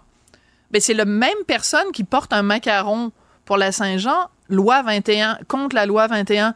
Donc, tu es en train de me dire que toi, quand tu portes un signe politique, ça n'est absolument pas pour véhiculer des idées, mais Ouais. quelqu'un qui porte un signe politique sur la tête, OK. Donc, alors, je veux dire, quand on porte un symbole politique, c'est-tu pour véhiculer nos idées politiques Ça dépend ou pas? qui le porte. Et j'aurais ça eu dépend- une question pour Ça Bilodeau. dépend qui le porte. Oui. Si c'est toi, Ben, mettons que j'arrive puis je fais ma chronique, moi, avec une casquette marquée MAGA, Make America Great Again. demain. Bilodeau va être le premier à dire c'était cœurant puis elle véhicule des idées politiques qui me plaisent pas puis Ben comment ouais. ben, fait que on peut-tu Non, mais c'est Bon. pas bon pour toi. C'est bon pour les autres, c'est pas bon pour toi. Voilà, Minou, ça, Pitou. Ouais. Minou, Pitou. T'es quelque part entre le minou et le pitou. C'est ça. Donc, on revient. bisextile. Bisextile. Merci, la, la boucle est bouclée. Euh, Sophie, merci. À demain. Euh, merci à Sybelle, à Jean-Philippe, à Tristan. Jean-Philippe, vraiment, tu t'améliores de jour en jour. Merci d'être avec nous. Non, mais regarde, là, je fais un compliment puis il me rit en pleine face. C'est toujours ça. Moi, j'essaie d'être une bonne personne, puis on se moque de moi. C'est ça. OK, merci, Jean-Philippe. Euh, Il y a Yasmine Abdel-Fadel qui suit à l'instant. À demain. Kid.